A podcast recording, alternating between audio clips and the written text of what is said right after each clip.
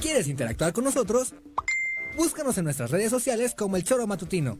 Agréganos en WhatsApp al 777-443-4208. ¿Y por qué no? Sintonízanos desde la página web www.elchoromatutino.com. También puedes llamarnos a cabina al 311-6050. De lunes a viernes, de 1 a 3 de la tarde por Radio Desafío. Somos la mejor revista informativa del país. Somos... El Choro Matutino.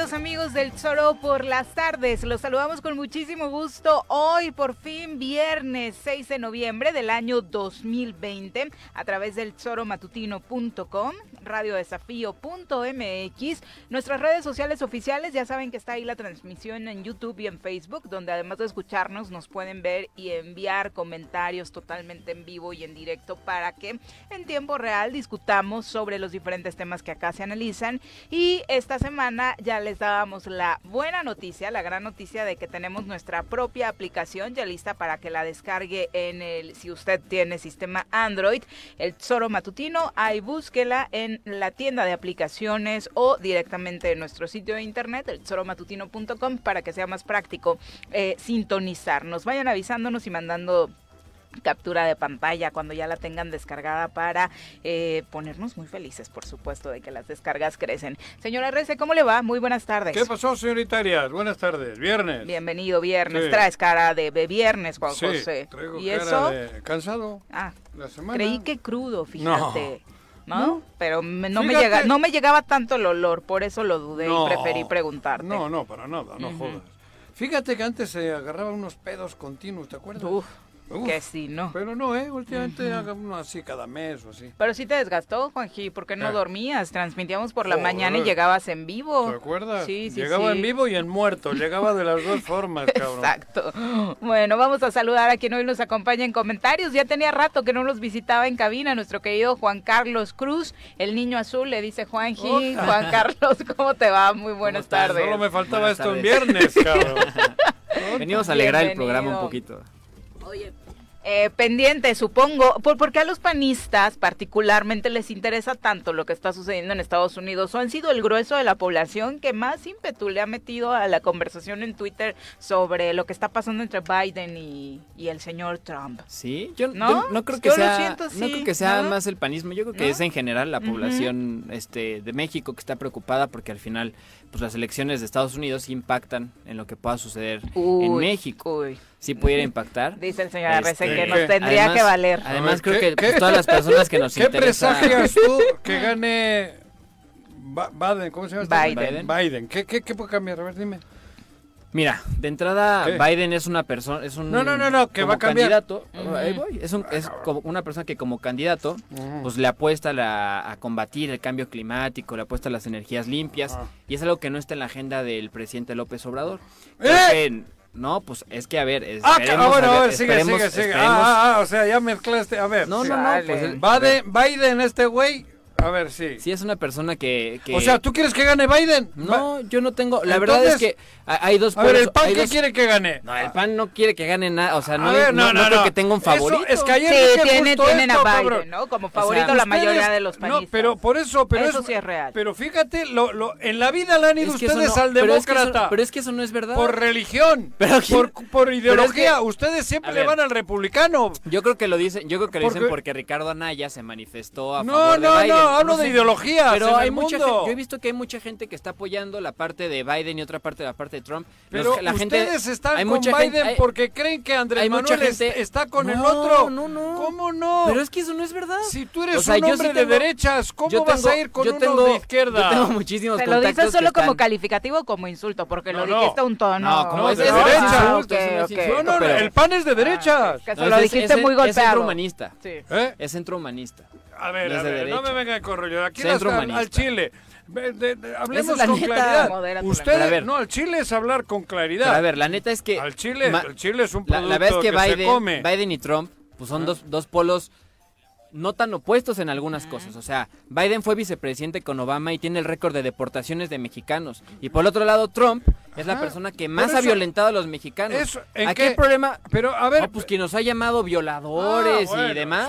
en, el discurso. en, el discurso, claro, y en el discurso. Y también muchos, y también muchos por latinos. Por supuesto, eso es un fascista. Y también muchos latinos están a favor de Trump, extrañamente, pues porque yo creo que sienten tranquilidad en la generación de empleos de, y demás. De, dinero. Eh, y, por Latinos otro lado, de dinero están por otro lado, o sea, creo que hay que poner las cosas sobre la mesa. Los cubanos votaron por Trump. Los cubanos de Miami. Sí, los cubanos, de Miami. cubanos que pueden votar. de Miami, ah, claro. por eso, es que hay que especificar. Votan, por A eso sí les dices feo. ¿Cómo les dices? Los gusanos. Votan por Donald Trump. Ajá pues porque Biden eh, les huele a socialismo y lo que han vivido en Cuba. Por eso. Entonces, ahora yo, espera, ahora, y ahora, ahora yo tengo, ahora lo que, una a lo, a que ustedes, con la isla. a lo que ustedes me están diciendo que si el PAN está con Biden, sí. con ustedes no. Yo creo que no hay, yo creo que no hay este una posición, una postura del PAN sobre Biden, yo te una postura preguntaba a ti creo que qué cambia si gana Biden o gana Trump y tú me has dicho que Biden si gana pero no, te estás... Eh, no, pues que voy a terminar. Andas bailando por petenera. Voy a terminar. Aquí más rapidez. A ver, pues entonces, Trump es una persona que se le ha pasado atacando a los mexicanos, pues ¿qué, o sea, ¿qué, es lo que cambia? Pues la adversión que genera de México hacia Estados Unidos. Ahora, lo que te decía de Biden, que es una persona que aboga para erradicar el cambio climático, para minorarlo y le apuesta a las energías limpias y que el presidente López Obrador no tiene eso en su agenda, pues podría generar una presión de Estados Unidos a México para que esto pudiera cambiar. Por eso es que sí tiene una relevancia la elección de Estados Unidos y además pues creo que todas las personas que les interesa la política pues están metidas en las elecciones, no nomás de Estados Unidos, siempre que hay elecciones en el mundo. Exacto, muy politizado y, sobre todo por lo largo que ha sido ¿Quién quieres que gane? Seguimos igual, 264 contra Tú que eres un muchacho con ideología de derechas, ¿quién quieres que gane? Pues Centro humanista. Porque siempre han ido ustedes con los republicanos. Es que depende... Eh, por, por pero es que eso no, que no te dé pena decirlo. No, pues es que a ver, yo, creo que yo creo que hay temas. El partido en el País Vasco, el PNV quiere que darle hay temas, porque son de Hay temas con los que es que no es que el PAN es de centro, es centro humanista. A ver, yo yo comparto yo comparto el temas. PAN es derecha. Yo comparto temas, yo comparto temas con los dos bandos. A ver, con la parte de los republicanos de Donald Trump pues la defensa de la vida me parece en contra del aborto, eso es la, cosa que yo puedo compartir con la defensa, Trump está en defensa de la vida. en, contra del aborto. ah, en contra del aborto. defensa de la vida contra del aborto. Pedo. Creo que ha matado ya como 400 mil en, en, Afganistán, cabrón. En contra del aborto. Ah, eso, es una, eso, es una, eso es algo que comparto con Trump. Por eso hasta gente del PES pues como Eduardo Verástegui comparte del medio ambiente. La parte, y, con, y con Biden la parte del medio ambiente, que es algo que nos tiene que interesar a todos los jóvenes. Y, y te puedes ir de los dos, no se me hace ningún candidato eh, con el cual yo te puedo decir, uy, le voy a Biden, le voy a Trump, porque los dos tienen cosas muy malas y también tienen cosas que... No, no, no, no, no, estás siendo sincero. No, te estoy diciendo lo más sincero. Además, yo ni voto en Estados Unidos. No, por, eso. pero ah, te pregunté el por qué Biden... Ahora cuando tú eres un chico de derechas y la derecha siempre ha estado con los otros. Pero es que yo no estoy con Biden, ni con Trump. O sea, ninguno de los dos me ah, parece un presidente idóneo para Estados ah. Unidos. Bueno, es la una con nueve. Hoy de qué habló en la mañanera Andrés Manuel López Obrador. Eh, obviamente habló de los aguinaldos, de cómo se irán repartiendo entre los ah. funcionarios del gobierno federal, dejando claro que los altos funcionarios, incluido él, van a tener un recorte en el monto del aguinaldo que reciban, como se ha venido dando. Y además eh, le preguntaron sobre todos aquellos funcionarios que se ampararon y que siguen ganando más que el presidente, lo cual se supone en este sexenio no iba a suceder. El mandatario respondió que va a enviar otra iniciativa de reforma a la Constitución para que nadie gane, eh, obviamente, más que el presidente, para que el salario del presidente sea el tope. No descarto el que vuelva a enviar una iniciativa de reforma a la Constitución, porque eh, muchos eh, servidores públicos, sobre todo eh, del Poder Judicial, se ampararon, se les concedió el amparo y están ganando más.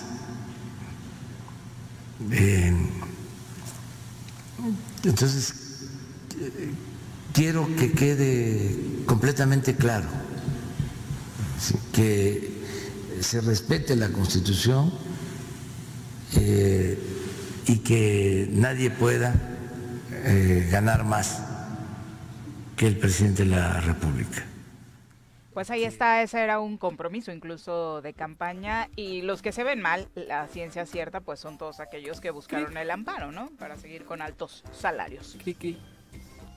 ¿Te aburre la mañanera?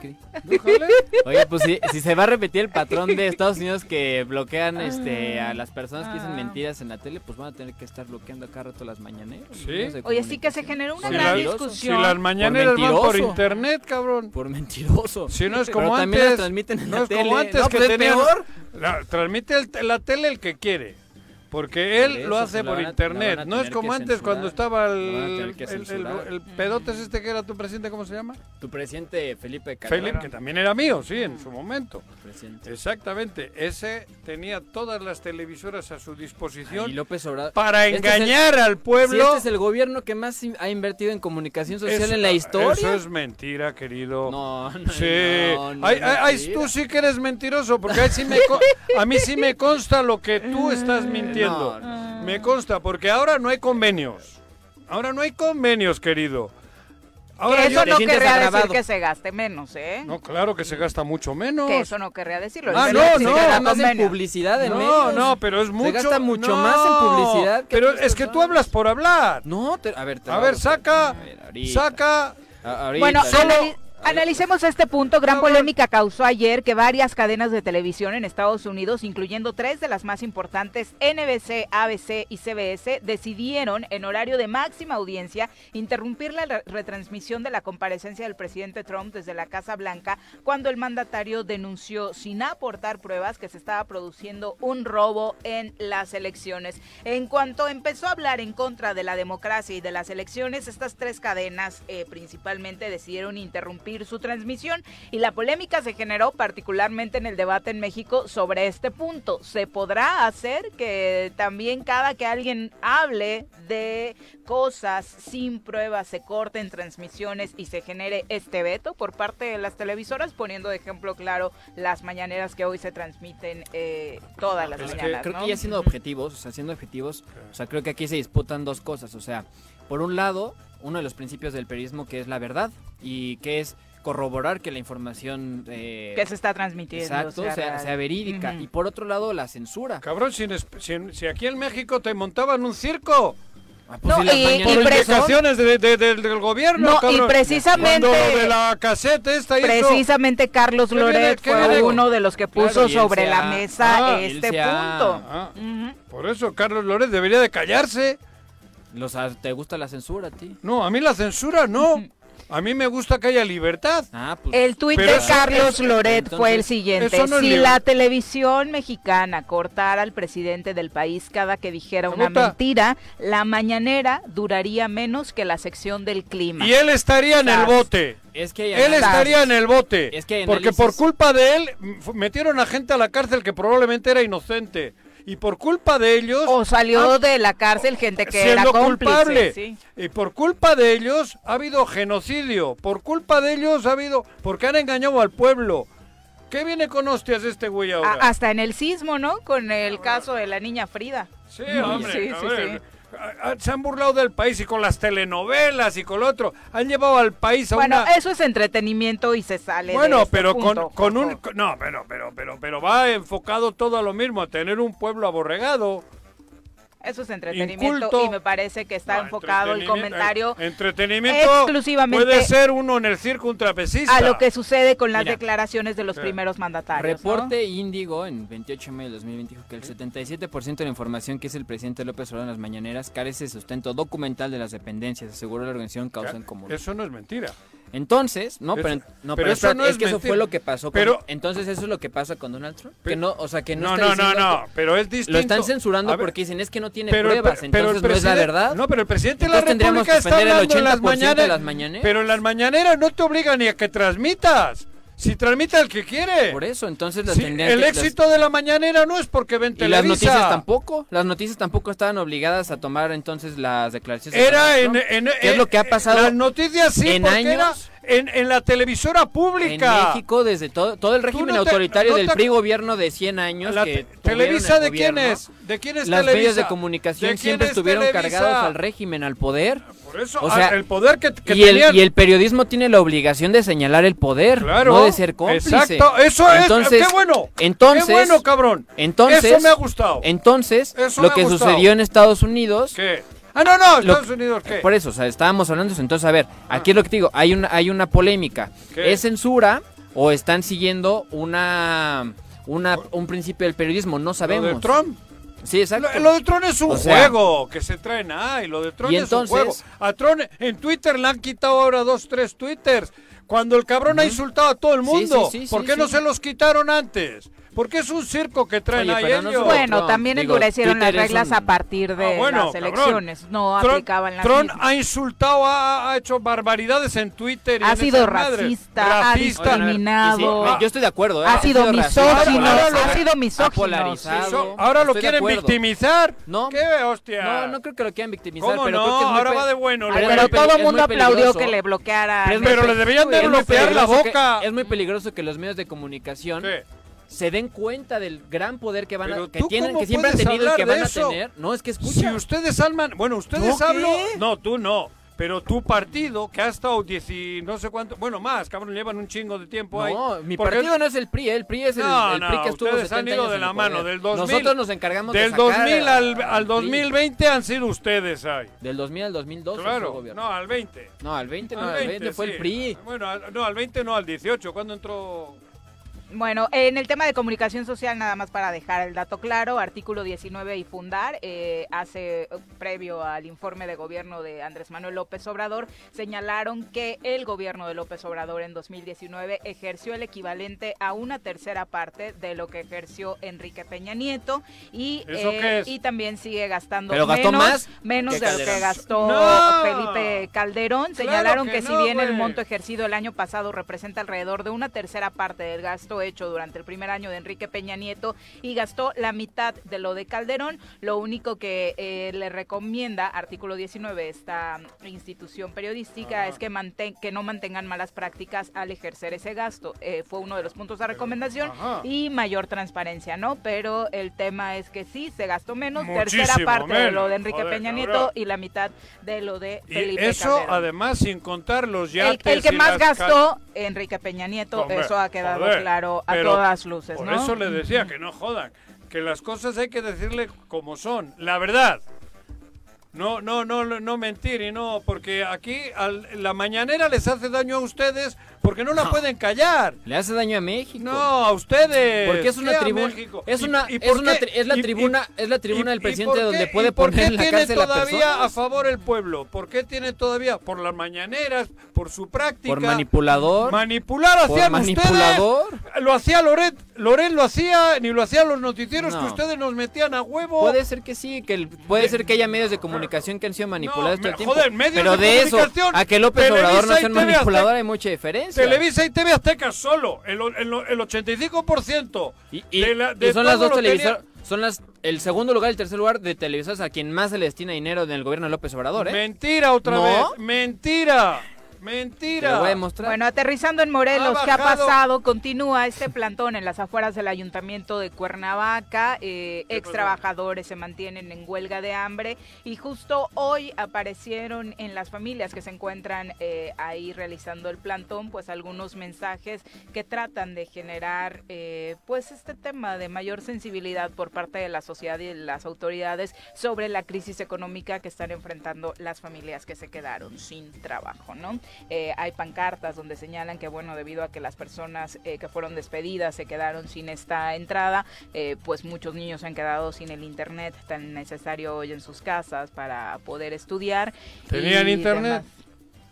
Pues si se los cortaron, parece que sí. No, por eso, pero que le pidan al gobierno, cabrón. Yo lo que hace rato que venimos diciendo eso. A los niños deberían de tener gratis el internet por lo menos en las horas de clase. De hecho.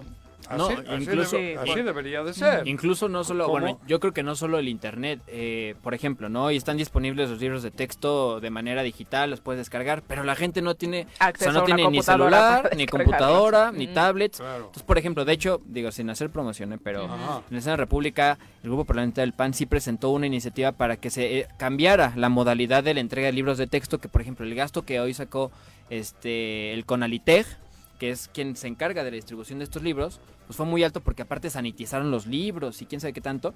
Entonces, ¿cuál fue la propuesta en concreto? Que estos libros de texto se suplantaran por dispositivos digitales, este, tales como tablets, que te sirven no solamente para que descargues los libros y los tengas de manera digital, te sirven para que puedas tomar una clase con un maestro en donde sí haya retroalimentación, porque pues seguramente aquí en la audiencia habrá muchas eh, familias que tienen hoy a sus hijos en esta situación donde sus hijos toman clases nomás en la televisión y realmente no hay un seguimiento de los maestros. Justo hoy Reforma publicaba una encuesta en la que se le ha preguntado a padres de familias sobre la posibilidad de que sus hijos estén o no aprendiendo bajo este nuevo esquema y el más del 80% ve en casa que el rendimiento y el aprendizaje no es el óptimo, ¿no? Y que obviamente muchos de ellos aparte no tienen las herramientas necesarias para complementar con otro tipo de cursos o para que los tomen al 100%. Y lo más grave de todo esto es que las actitudes negativas de los niños, eh, como es normal, han estado creciendo, actitudes eh, propias del encierro, de estar pegados a la computadora toda la mañana,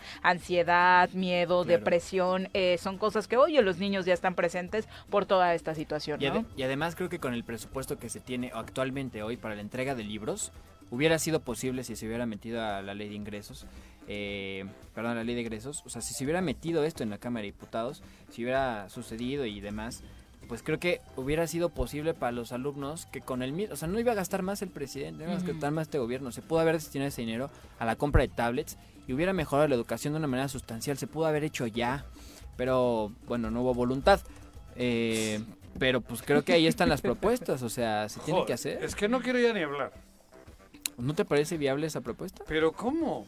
O sea, estás diciendo que ahora cuando está podrido todo de antes... Bueno, no, es que no, no me dan ganas, de verdad, no, no, no. En el tema de la inseguridad, a los que le ha ido bastante mal son a los amigos de tiendas Coppel. Ayer nada más en Morelos dos asaltos. Por la mañana al banco de Coppel aquí en Cuernavaca. Esta sucursal del centro ha estado padeciendo las de todas, todas. Y como usted bien sabe, a pesar de lo que sucede, ningún operativo de seguridad puesto en la zona. En ocho días, dos robos en esa sucursal de Avenida Morelos. Ayer se robaron siete mil pesos en la sucursal bancaria. Un individuo llegó eh, a amagó con un arma a la cajera y se llevó 7 mil pesos. Obviamente no fue detenido. Y en Zacatepec, la noche de ayer, se registró un asalto también a esta tienda departamental ubicada en la cabecera municipal. De acuerdo con testigos, el asalto se registró por ahí de las 8 de la noche en la avenida Escuadrón 201, esquina no reelección, en ese municipio. Señalan que a la tienda arribaron dos hombres, uno de ellos con arma de fuego, la cual usaron para amenazar a los empleados de telefonía.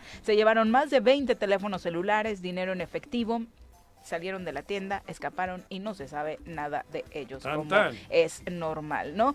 ¿Cuántas veces hemos hablado, al menos esta eh, última parte del año, de asaltos a tiendas departamentales? Tiro por viaje. ¿Operativos han escuchado de uno? Absolutamente no. Por eso, con total impunidad, ¿eh? llegan, se le plantan a la cajera o a los trabajadores y no pasa absolutamente nada. Como en el viejo este.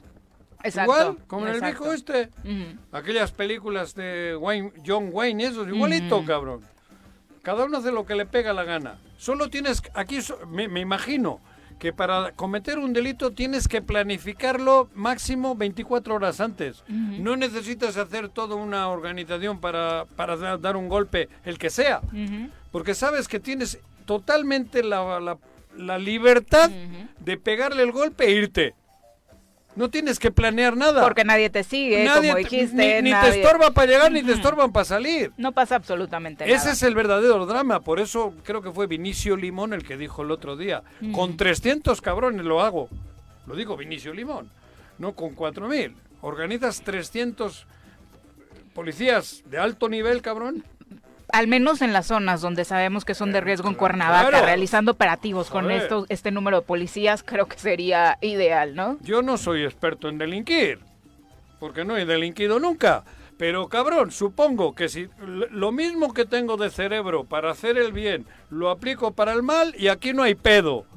En Morelos puedes hacer lo que te pegue la gana. Yo creo que si te pones a pensar mal, sabes exactamente a qué lugares puedes ir a saltar y no vas a tener ningún problema. Creo que cualquiera de nosotros, si tuviera un análisis pequeño de cinco minutos, sabe dónde plantarse hoy para ir a saltar sin ser detenido. O quitar una camioneta bonita, asustarle a una señora, asustarle a un, a un señor. Y tú imagínate lo, lo que de verdad piensan quienes, quienes se dedican a eso y tienen toda la experiencia del mundo, como nosotros. Los, ¿no? los, delincuentes. Los profesionales. Morelos está metido en una verdadera tragedia. Tragedia. Igual que Rosario Robles, ya le cayeron más delitos a Chayito. Un juez federal libró hoy una nueva orden de captura por los delitos de delincuencia organizada y operaciones con recursos de procedencia ilícita, o sea, lavado de dinero. Eh, ya fueron referidos eh, por parte del Poder Judicial de la Federación. Recordemos que Rosario Robles está en prisión, sujeta a proceso por ejercicio indebido de la función pública y es señalada como responsable de un daño al erario federal por más de 5 mil millones de pesos, más estos nuevos delitos y todo por esta necedad al parecer de no querer soltar la sopa contra alguien más, ¿no? Pues está, está, firme la señora, ¿no? Ella ha dicho que no va a hablar, contrario a otros. Ya escuchábamos declaraciones esta semana, los dichos de Javier Duarte diciendo yo, yo sí quiero cooperar. Habría que ver si es que no quiere hablar para empinar a otros o para que no le empinen más a ella. Porque a veces el silencio, el silencio te evita el que tengas mayores pedos. Porque ahora, bueno, ahí habrá la posibilidad de que... Pero si ella dijese, mira, y Peña Nieto esto, y Videgaray lo otro, y el mm. otro, ah, cabrón, y ellos le dirían, y tú esto, y tú lo otro. Ah, ¿crees que también era para protegerse? Claro. Mm. Para mí la estrategia de no empinar a nadie es protegerse. Ella, con lo que está inculpada ahorita, igual sale en ocho años. Si abre la cloaca, se arma un pinche pedo de esos descomunal. Entonces, en lugar de 8 o 10 años, es como los narcos. Quien negocia y tal, a los 8 o 10 años puede salir. como Duarte, que pues, trae negocio con el peje, ¿no? ¿Ah, sí? Sí, ¿no? no pues no es negocio, pero sí ya le dijo que él va a ¿Eh? Con el peje, el peje estaba en el gobierno de... Ah, cabrón. No, pero desde antes, o sea, se sabe, Manuel Velá, o sea, todo lo que ha salido no, con No sé, pero dime, cabrón. Y Duarte, pues es evidente que hay ahí Duarte y Pío es evidente que es evidente que Duarte pues trae un compromiso con Andrés Manuel, Andrés ¿Ah, Manuel con Duarte y vas a ver cómo Duarte va a salir mucho antes que Rosario Robles y se va a ir por la puerta grande y no le ah. van a tocar ni con la como ah. como lo ha hecho hasta ahora Andrés Manuel Obrador con el PRI. ¿Ah, sí? Sí. Bueno, y hablando de dinero, los alcaldes de esta entidad ya están pidiendo que se distribuyan los 50 millones de pesos que el Congreso local etiquetó para el pago de laudos. Ellos ya están en problemas. De hecho, el tribunal eh, dijo esta semana que varios están con riesgo de ser destituidos. Por ejemplo, el edil de Totolapan señaló que muchas autoridades municipales están precisamente en este riesgo de destitución y hasta el momento este recurso no se los han entregado. Eh, pidió eh, a la Secretaría de Desarrollo Económico y del Trabajo que ya suelten esta lana porque entre más lo retrasen, más problemas están teniendo ¿De los ayuntamientos. secretaría? El Congreso local le aprobó a la Secretaría de Desarrollo Económico del Trabajo del Gobierno del Estado. Del Gobierno del Estado. Pues es que ahí te voy. Mm. Y no es mi chaquetita mental. El Gobierno del Estado está chantajeando. O sea, te lo suelto hasta qué? Hasta que hasta que vengas a mi pecera. ¿A su partido? Claro. Mm a, unos o a otros. ahora la herramienta que está utilizando para asustar a unos es los lau, ¿qué? la destitución. Laudos, ¿o cómo sí, que implica para ellos la destitución. Claro, cabrón. Y ahí tiene el dinero, pero ¿quieres que te lo dé? Vente para acá, pichoncito. Vente al mi pecera. Pero hay reglas claras de operación donde no tendría que prestarse a ese juego político. de Hugo Eric. Mm. Cabrón, ¿cuándo van a enterarse que está haciendo eso? Porque el pez está perdido en Morelos. Ya no está en Morelos, Hugo Eric. ¿No? ¿No? ¿O sí? Él dijo que ya se iba. Ya ¿no? Ya se fue. Oficialmente ya se fue. Vive en Tabachines. ¿Cómo no, cabrón? Bueno. Vive en Tabachines. ¿Qué viene con rollos? Joder. es la una con Que no vivía, ¿eh? Que eso lo compró después. Ni siquiera. No, ya saben que hay que justificar la dirección en Morelos. Hoy más que nunca. Una con 30. El tema del COVID-19 sigue siendo un tema digno de analizarse en nuestra entidad por las cifras que estamos teniendo. Y ya está la doctora Brenda Valderrama con nosotros. Desde la Academia de Ciencias de Morelos, la doctora Brenda Valderrama nos comparte la información más relevante del coronavirus. Doctora, ¿cómo te va? Muy buenas tardes. Hola, muy buenas tardes, Viri, Juan José, Juan Carlos, ¿cómo están? muy bien, muchas gracias. Eh, doctora, ya autoridades estatales han pedido en Morelos, bueno, que se empiecen a restringir de nueva cuenta, aunque el semáforo todavía no lo indique, eh, algunas actividades. Ha pedido a algunos municipios que trabajen en este tema de nueva cuenta. Sí, sí, es inevitable. Déjame decirte que hay, hay ya algunas acciones, inclusive hoy estaba viendo que Acapulco va a meter toque de queda. Ajá. Es indispensable reducir el número de contactos entre las personas. Chihuahua también. Sí, yo creo que se puede hacer eh, sin llegar al confinamiento.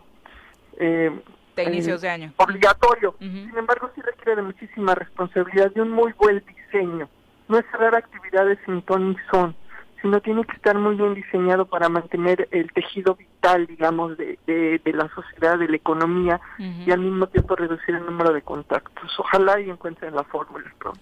Las propuestas del secretario de Salud en este programa que llamó Operativo Escudo de la Salud, el secretario de Salud de Morelos, ah, de Morelos, ah, eh, son recomendaciones como restricciones de horarios en establecimientos públicos, uso obligatorio del cubreboca, eh, capacitación para el fortalecimiento de protocolos sanitarios para los municipios y además eh, crear un programa que se llame COVID test, COVID test, eh, para que los municipios, COVID test, ah, para que los... Hasta el COVID se lo quieren llevar, cabrón. COVID test, a ah. propósito de comités, un juego de palabras por ahí, para que, bueno, se trabaje mejor desde los ayuntamientos, ¿no? Pues, ocho meses después ya sí, terminó el ayuntamiento de Cuernavaca, apenas se están acordando que hay ayuntamiento. Se acordaron que sí, el ayuntamiento lo creó sin incluso sin que existiera esta propia recomendación, ¿no? Sí, claro, y el, y el uso de cubrebocas está ahí desde hace ocho meses y, bueno, ¿qué te puedo decir? El, el costo lo van a pagar ellos, los muertos van a ser de ellos, los enfermos crónicos van a ser de ellos, las pérdidas de empleo van a ser de ellos. Oye, tarde el llamado, doctora, pero obviamente como responsables de nuestra salud, pues deberíamos trabajar en tomar en cuenta estas recomendaciones, ¿no? Quienes no lo hayan hecho como ellos desde hace tiempo.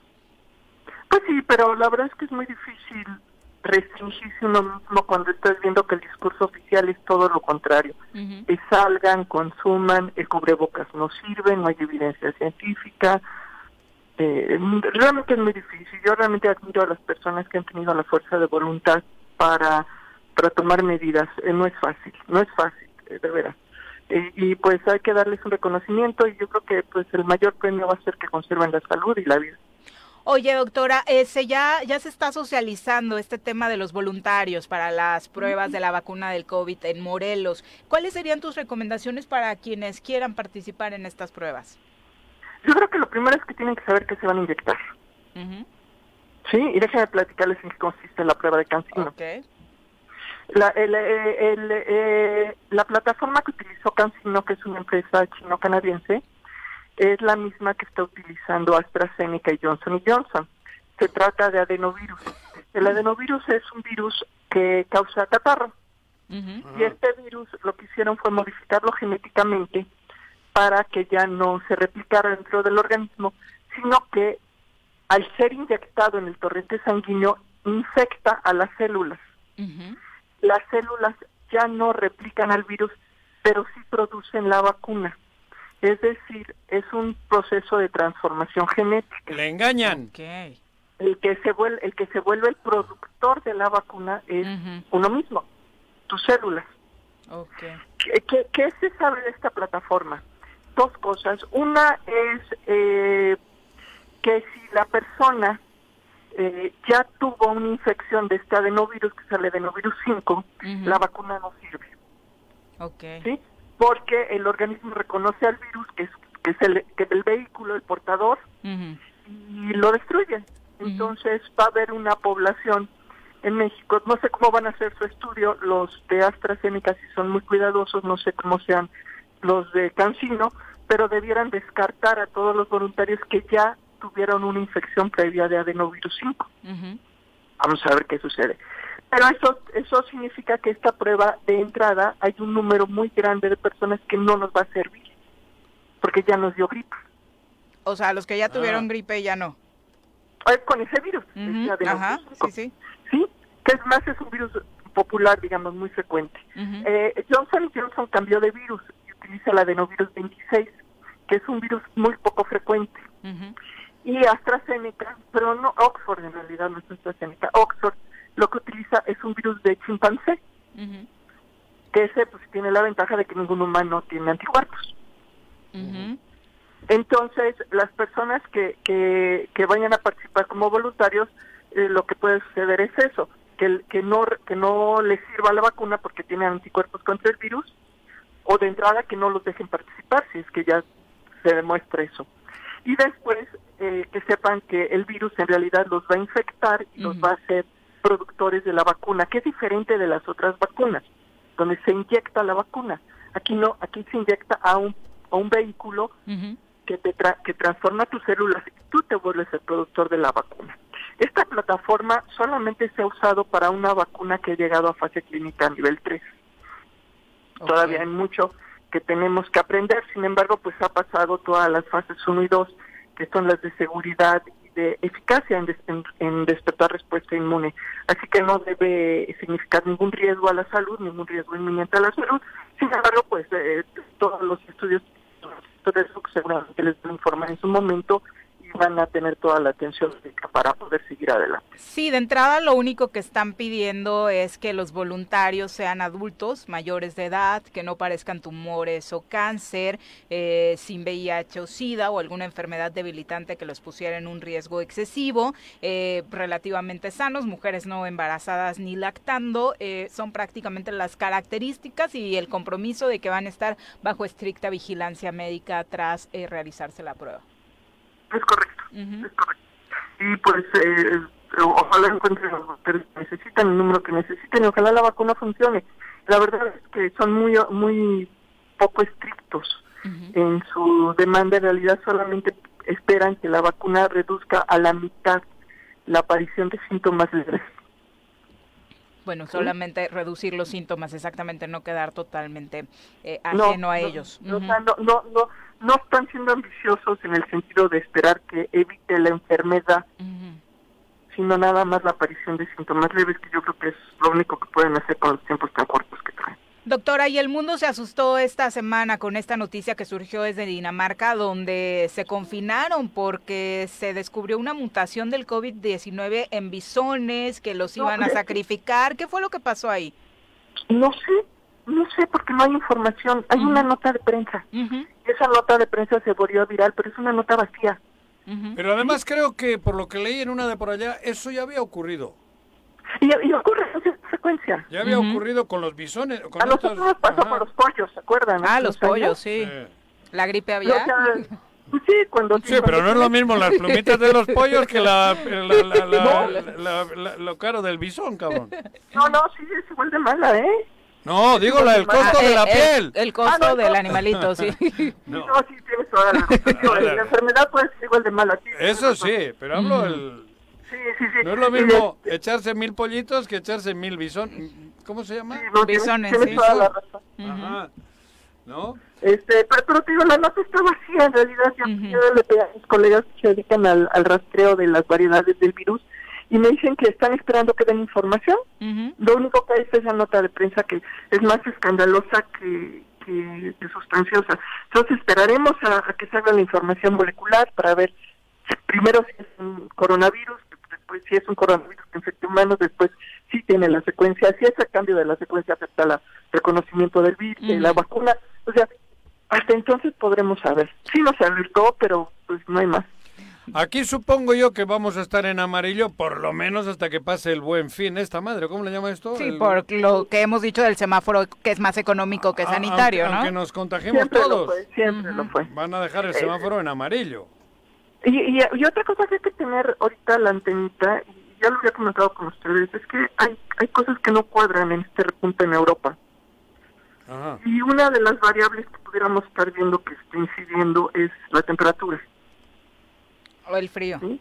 Con el, frío. Con el invierno, la, llegada del otoño y el invierno. Que sea más infeccioso en frío. Claro, Era uno de los riesgos, ¿no? Que es uno de los riesgos, pero no había evidencia, porque en el cono sur, que fue el que tocó el invierno en nuestro verano, no se vio. Ok. Pero, pero, bueno, parece ser que en Europa va a ser otra cosa. Entonces ahorita sí se está reemplazando el tema del impacto de la temperatura. Y si eso es cierto, significa que vamos a pasar una Navidad muy complicada. Muy complicada. Encerraditos. Muy, muy complicada. Doctora, pues muchas gracias por la comunicación. No, de nada, un abrazo y cuídense mucho. Adiós, Brenda. Gracias, buenas tardes. Pues ahí está lo de los bisones, hay que tomar también la información con precaución. En la Ciudad de México no va a haber cambio en el color del semáforo, se queda en naranja, pero se siguen tomando previsiones como si estuvieran en rojo eh, para evitar que la enfermedad eh, crezca. Lo que hará el gobierno del Distrito Federal es restringir eh, los horarios de restaurantes. Claro, pero es lo que decíamos ayer, creo, ¿no? Ayer o antier. Imagínate que a Salinas Pliego le diga, cabrón, no tienes que cerrar Electra. ¡Ay, güey! En el buen fin. En el buen fin. Y no lo cerró ni cuando no estaba el buen fin. Recuerda que Electra fue de las tiendas que siempre estuvieron como si no pasara nada en el país. Por eso, ¿Cuánta impunidad? Ah, claro. Ah, ¿Es amigo de quién? ¿Cuánta impunidad? Los amigos del presidente, ¿verdad? Andan bien impunes todos. ¿De qué amigo de presidentes? Pliego, Salinas Pliego. ¿Cuánta impunidad ah, en este país? Ese era un hombre humilde y pobre hasta hace dos años. es que no me recuerdo. Sí. Salinas era un hombre, porque dices que es amigo. Ah, pues es cuota del presidente, ¿no? Ah, por eso se ha hecho mm. millonario ah, con, con Obrador.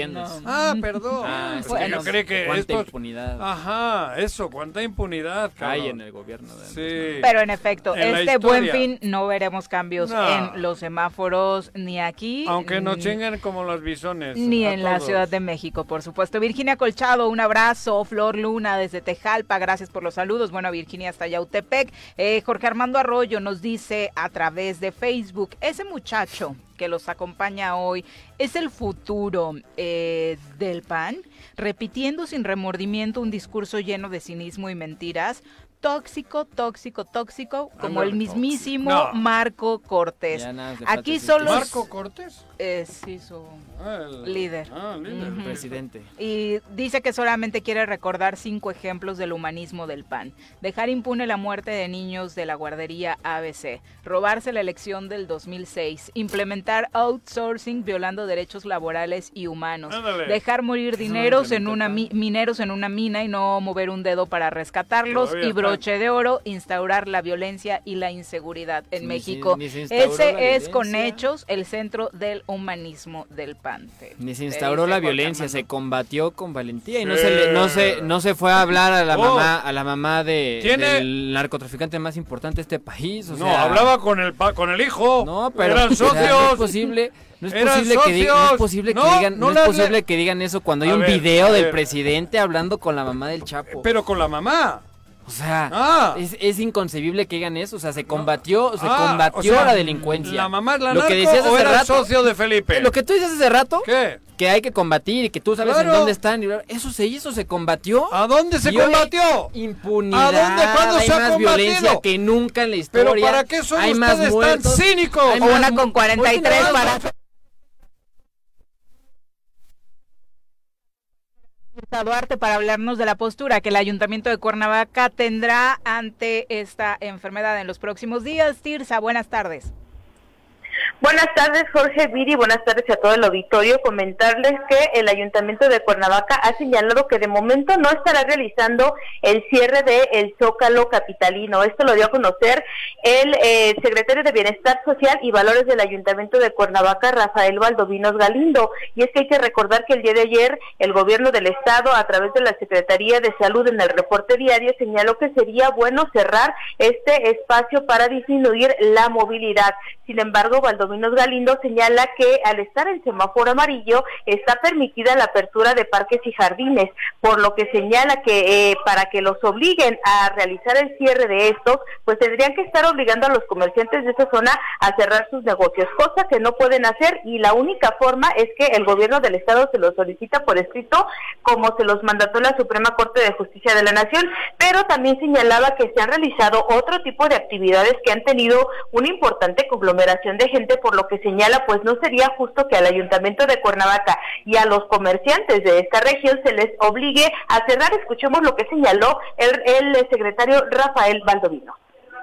Nos llama mucho la atención que el gobierno del Estado nos haga esta, esta petición el día de ayer, basado fundamentalmente en la respuesta que ellos mismos dieron la semana pasada. De tal suerte que nosotros no podemos obligar a nuestros comerciantes a cerrar esas plazas, a menos claro que ellos, lejos de hacer una un llamamiento nos den la indicación. Ellos tienen la posibilidad de hacerlo de manera formal, porque la Suprema Corte de Justicia los facultó a ellos hace unos meses a poder dictaminar estas normas de acuerdo a sus propios criterios. Si el secretario de Salud Estatal tiene pues la intención de que nosotros eh, cerremos el, el centro de la ciudad de Cuernavaca, tendrá que darnos la indicación por escrito como precisa la Suprema Corte para que nosotros podamos proceder en consecuencia. De otra manera, este, nosotros en este momento no tenemos esa, esa facultad, la tiene el gobierno del Estado por indicación de la Suprema Corte de Justicia y es que detalló que si lo que buscan es reducir la movilidad, se tendría que estar buscando una estrategia para apoyar a esta gente que si bien está en el Zócalo Capitalino, lo que ellos están realizando es una labor diaria con la que prácticamente están llevando el sustento a sus hogares. Y es que en varias entrevistas y previo a esta contingencia sanitaria, durante el cierre que tuvo este Zócalo de Cuernavaca, hay que recordar que los boleros eran los que señalaban que estaban bastante afectados porque no estaban recibiendo apoyo alguno para llevar alimento y los gastos básicos de sus hogares. Mi reporte. Muchas gracias, Tirsa. Buenas tardes. Gracias, buenas tardes. Bueno, pues ahí está, y tiene toda la razón el ayuntamiento. Hoy me hace la recomendación de que te cierre estos espacios y tú estabas organizando eventos hace dos días, ¿no? Con motivo de Día de Muertos, sí, con medidas necesarias por parte de los trabajadores, que aparte pues es su labor, pero sí generaron un movimiento importante en el centro de Cuernavaca, que a los empresarios, a los lugares del centro les vino muy bien, sí, pero no puede ser incongruente en esas medidas que pretendes tomar, ¿no? Ahí tenías a toda la gente en el borde. ¿Qué dices de tu gobierno de acá? De del, del gobierno de Morelos. No hablas nada tú. Estás todo. Gobierna el pez. ¿Cómo el pez? No es y él no es del pez. Yo, no soy del pez, yo soy del pan. Ah, ¿no, este, ¿no es lo mismo aquí pues en este gobierno de acá? No, no, no, para nada. ¿No están los terrazas?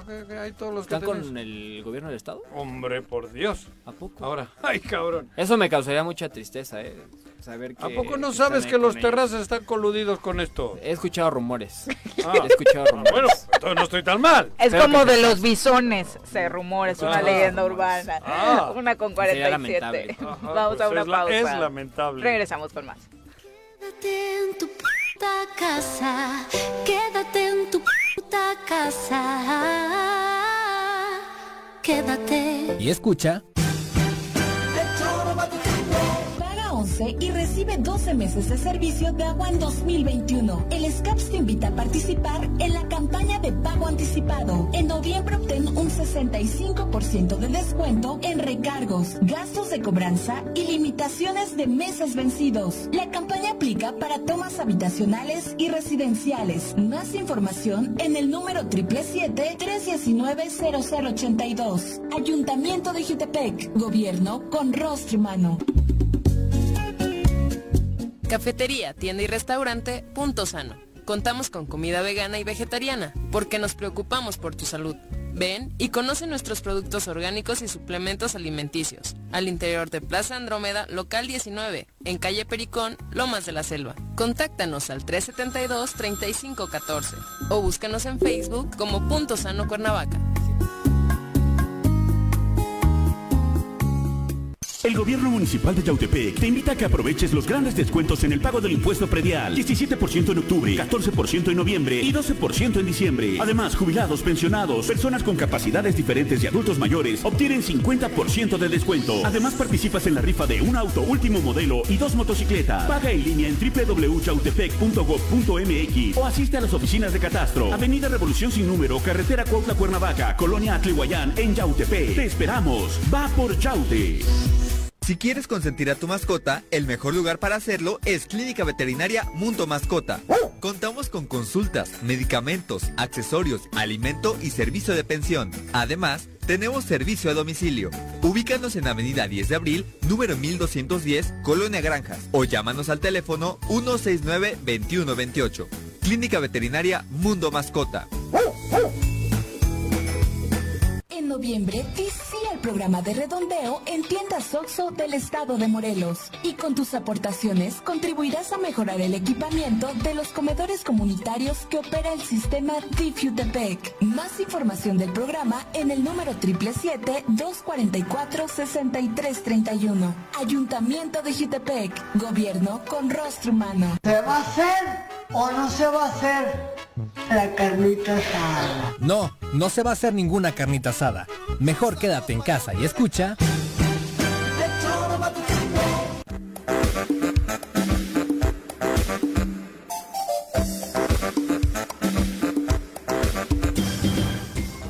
Gracias por continuar con nosotros. Eh, si nos quieren escribir vía WhatsApp, Juan Carlos, eh, ¿a qué número lo hacen?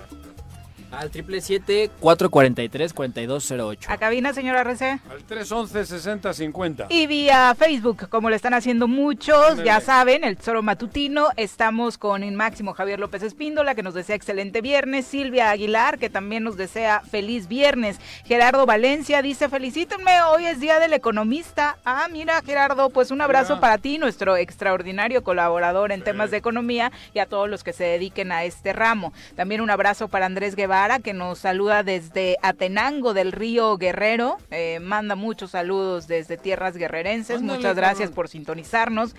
Mauricio Negrete también todos los días con nosotros. Daniel Galeana dice, quien quiera que sea el invitado, habla sin elementos, por lo tanto carece de credibilidad. Mm.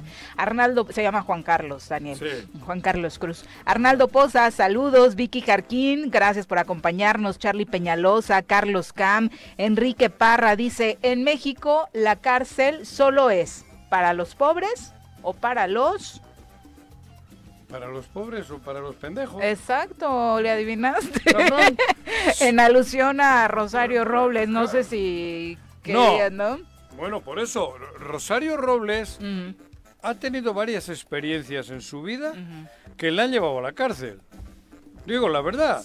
Y yo creo que no es que sea un chivo expiatorio cometió errores. Ha estado jugando con fuego, con dinero. Y de un lado para otro. exacto. Entonces, cabrón. Se le debe juzgar. A mí me parece que por ahí ha sido su, su, su grave error. Porque eh, una chica que estuvo tan bien políticamente, terminar tan mal.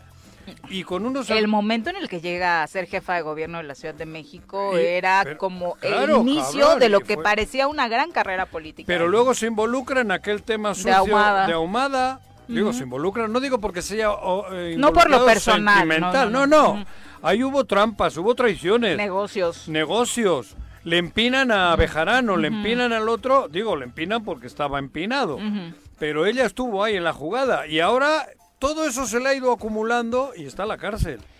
Monse Galván. no, es casualidad. Y, aparte, ¿en qué momento lo mandan a la cárcel, no? Cuando su adversario es el que gobierna. O sea, digo, si. Pero si eran. pero, más allá de eso. No, pero en toda esta evolución no era, no era su adversario. En esta, en esta historia que acabamos de narrar, no era su adversario. pero eran. al paso del tiempo. No, no, no. Rosario con Andrés Manuel estaba cercana. Claro, por eso, por eso digo.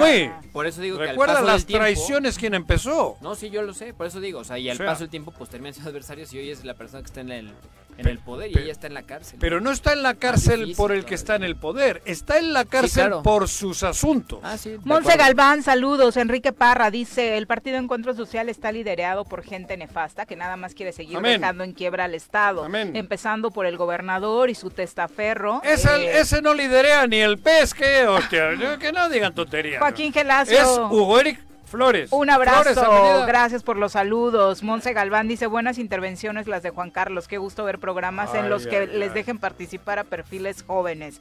Eh, Daniel Sánchez dice, ah, el pan es la misma basura, eh, que no se den golpes de pecho absolutamente Está muy equivocado el compañero, pero respeto su opinión. Eso. Y nos pregunta por qué no usamos cubrebocas tú y yo, Juan José. Sí usamos cubrebocas regularmente, solo que nuestra cabina que está sanitizada, obviamente para tener una mejor transmisión al aire. Mientras estamos, al aire, pues obviamente no lo usamos. Hablo por mí, porque Juanji sí es medio noroña a veces. Y, baboso.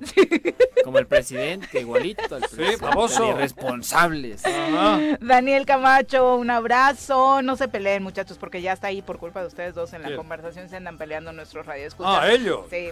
Vamos a pasar a entrevista. Ya nos acompaña en cabina Fernando Aguirre. Eh, de la Asociación de Porcicultores del Estado de Morelos. Ellos eh, tienen una denuncia muy importante sobre actos de corrupción eh, en este gremio en Morelos. Eh, muy buenas tardes. Muy buenas tardes este, a, su audiencia. Juanjo, muchas gracias por la invitación. Viri, Juan Carlos, siempre un gusto escucharlos y ahora convivir con usted. Porcicultores del Estado de Morelos, ah, así es. Soy gerente soy y soy porcicultor.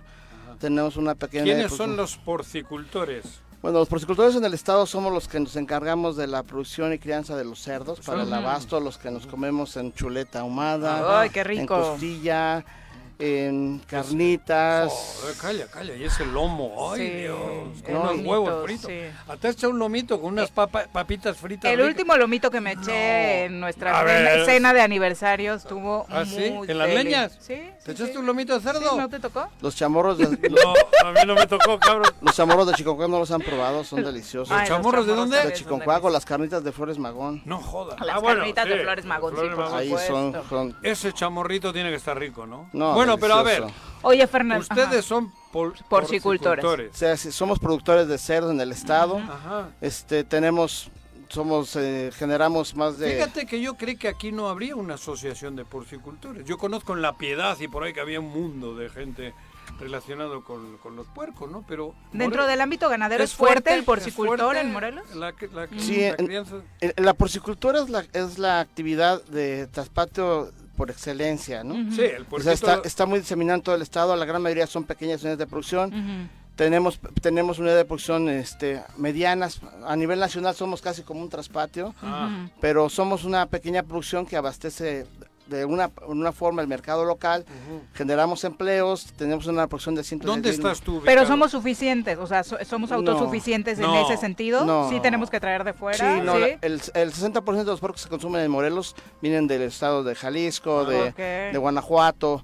La granja la tenemos ubicada en el municipio de Puente de Ixtla. Ah, en Puente. Ahí tiene, cuando guste, tenemos todo un sistema de manejo de descargas. Ya que dicen que los, cerdos este, contaminan. En nuestro, caso, en nuestro, caso, no. Es un animal bien tratado, es limpio. Sí, de hecho. Muy limpio, además. Así es, nosotros tenemos, tenemos temas de digestores que manejamos y producimos biogás.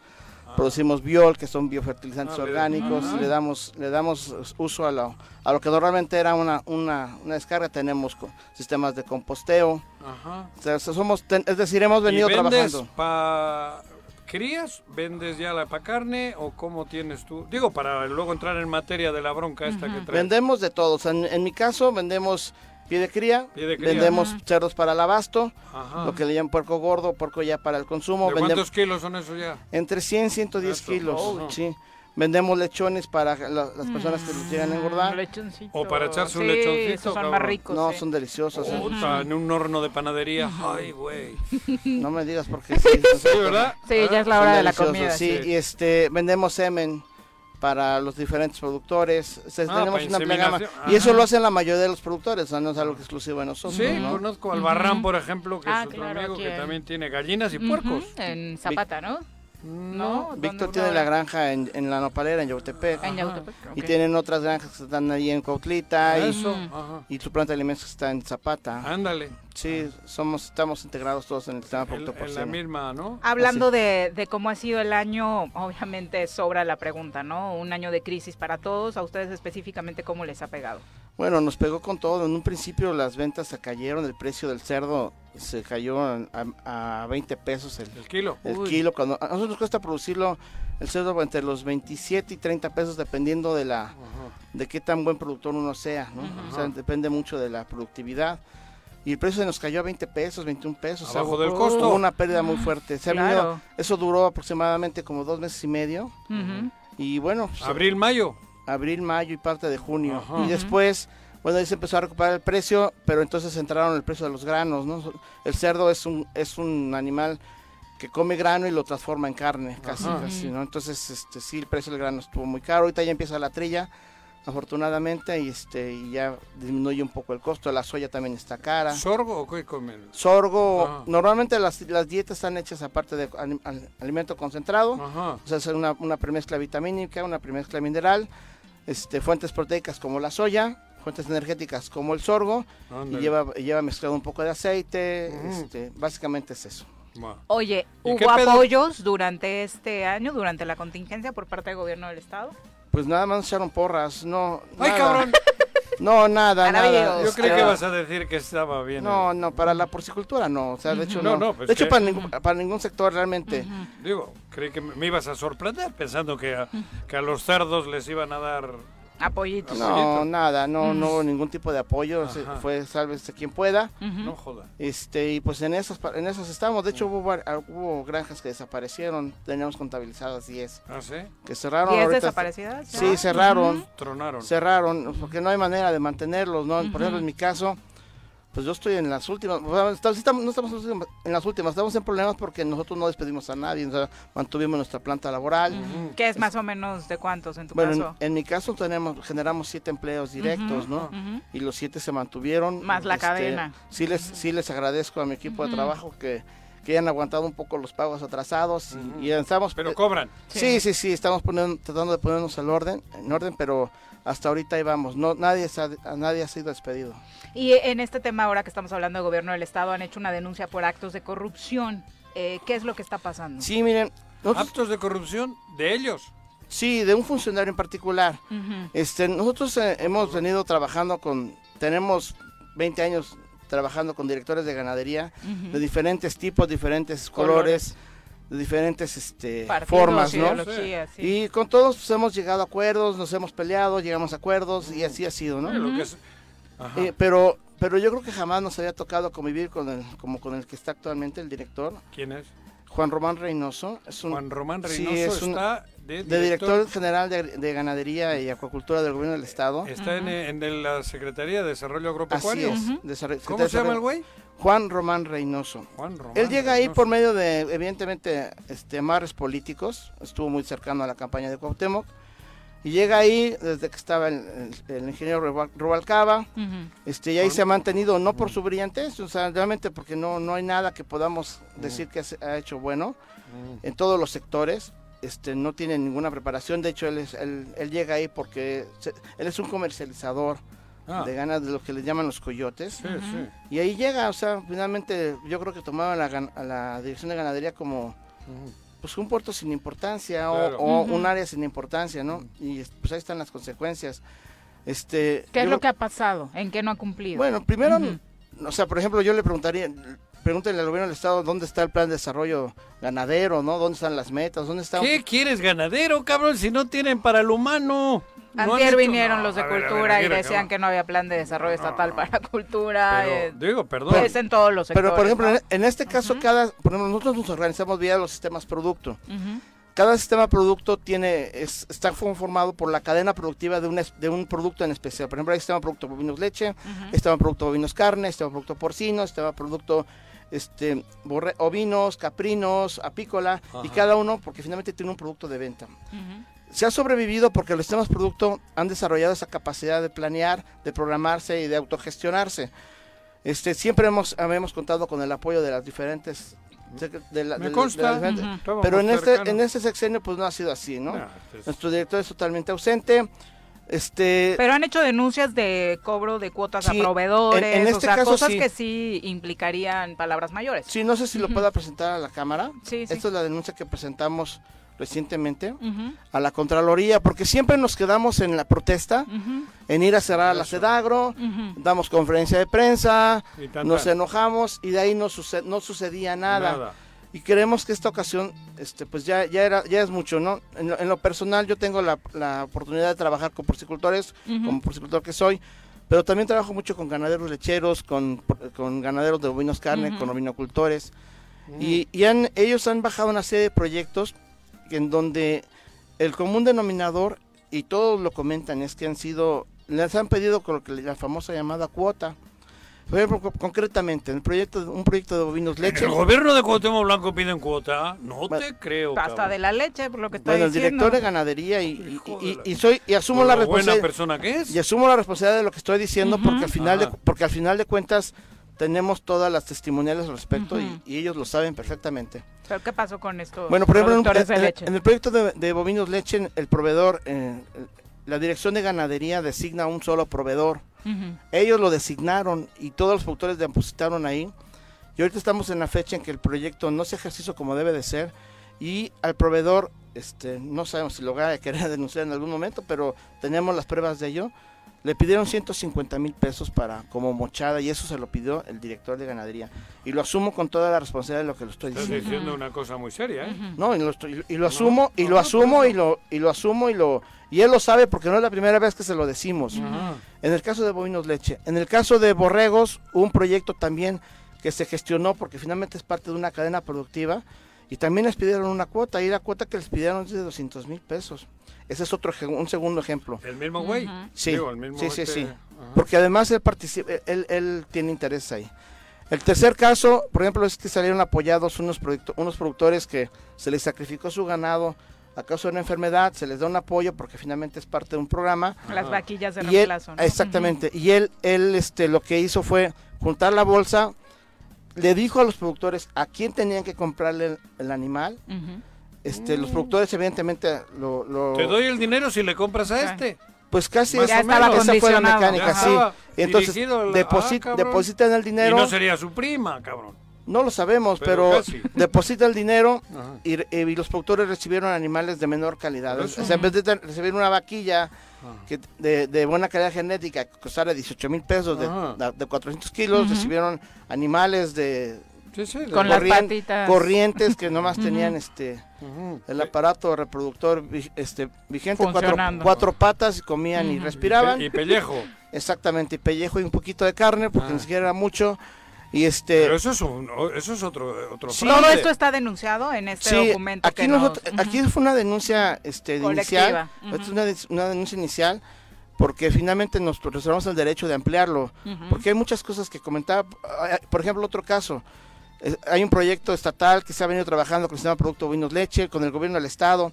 Este, la, la, maestra Katia nos estaba, estaba muy interesada en el tema. La secretaria. Ajá, y de repente de un, día, oh. de un día para otro, de un día para otro resulta que el municipio de Jojutla anuncia que ya el proyecto se lo apropian.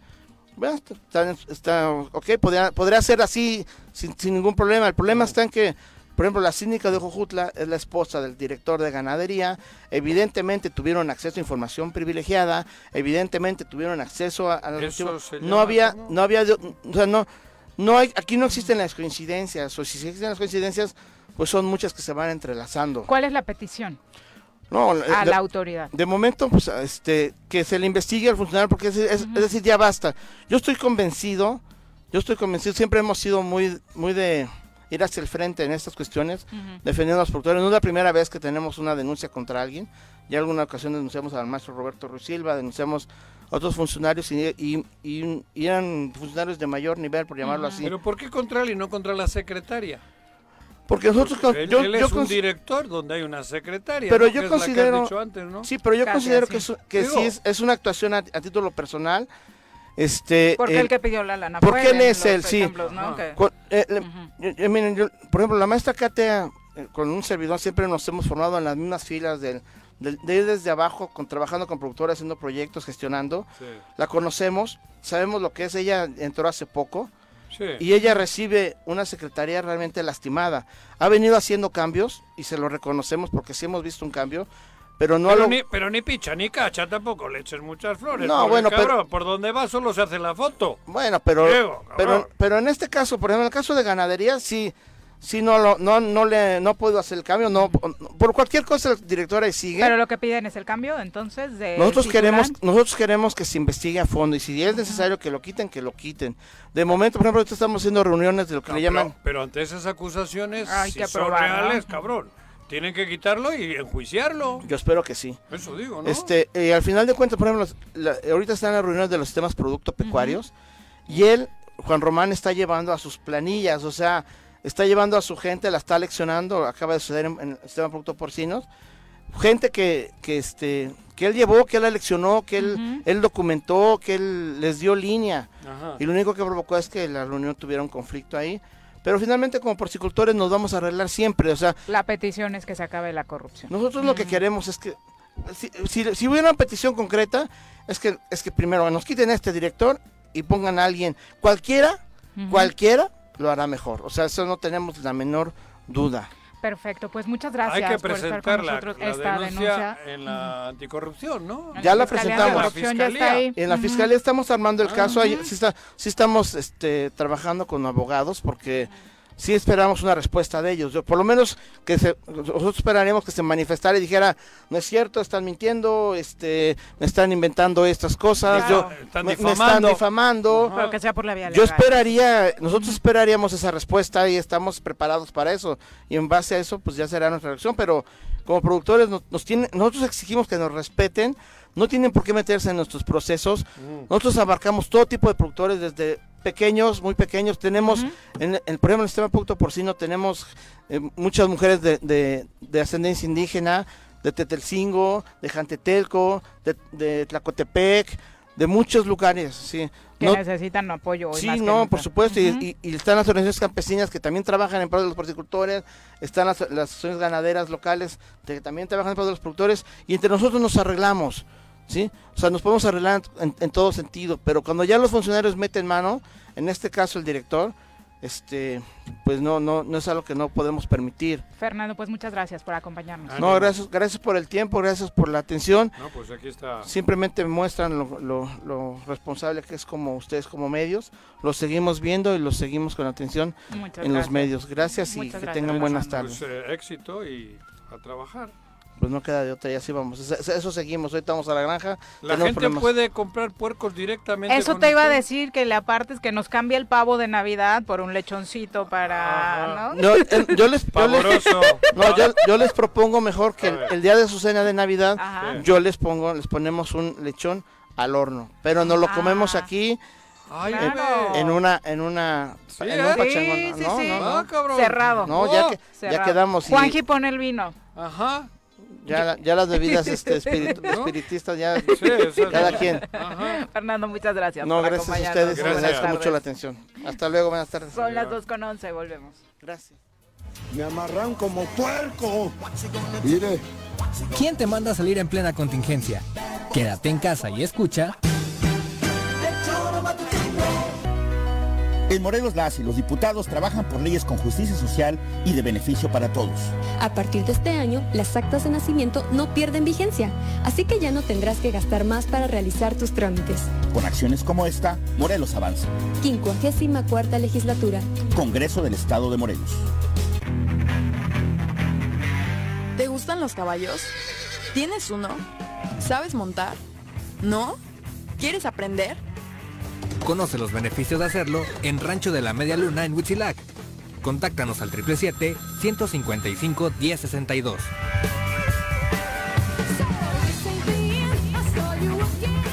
El Ayuntamiento de Cuernavaca, a través de la Tesorería Municipal, te invita a aprovechar la campaña de descuentos en el pago anticipado del impuesto predial y servicios públicos municipales 2021.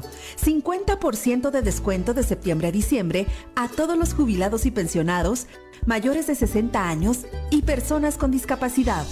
20% de descuento en septiembre y octubre y 15% de descuento en noviembre y diciembre para todos los contribuyentes.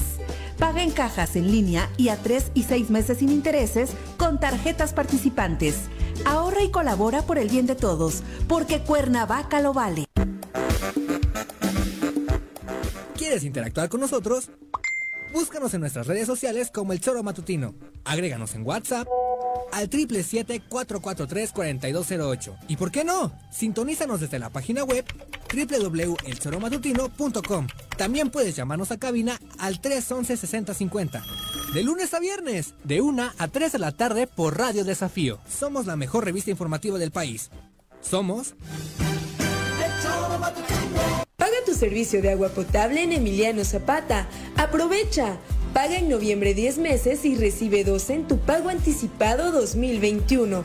Hazlo en caja o en línea ingresando a cicapezapata.gov.mx diagonal pago en línea diagonal. Recuerda que si cumples tenemos más y mejores servicios. Emiliano Zapata, un gobierno certificado por la gente. Administración 2019-2021. Quédate en casa. Quédate en casa.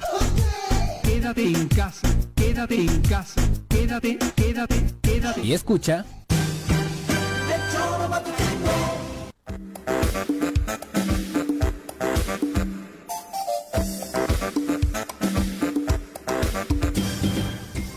Dos con 14 de la tarde, gracias por continuar con nosotros, dice Fernando Bilbao, el doctor ex rector de la UAM, que hoy lo único que quiere decir es que expresa todo su reconocimiento a Juanjo, a mí, al equipo de producción, por ser tan plurales con las invitaciones a sus colaboradores. Bueno, Creo que Fernando.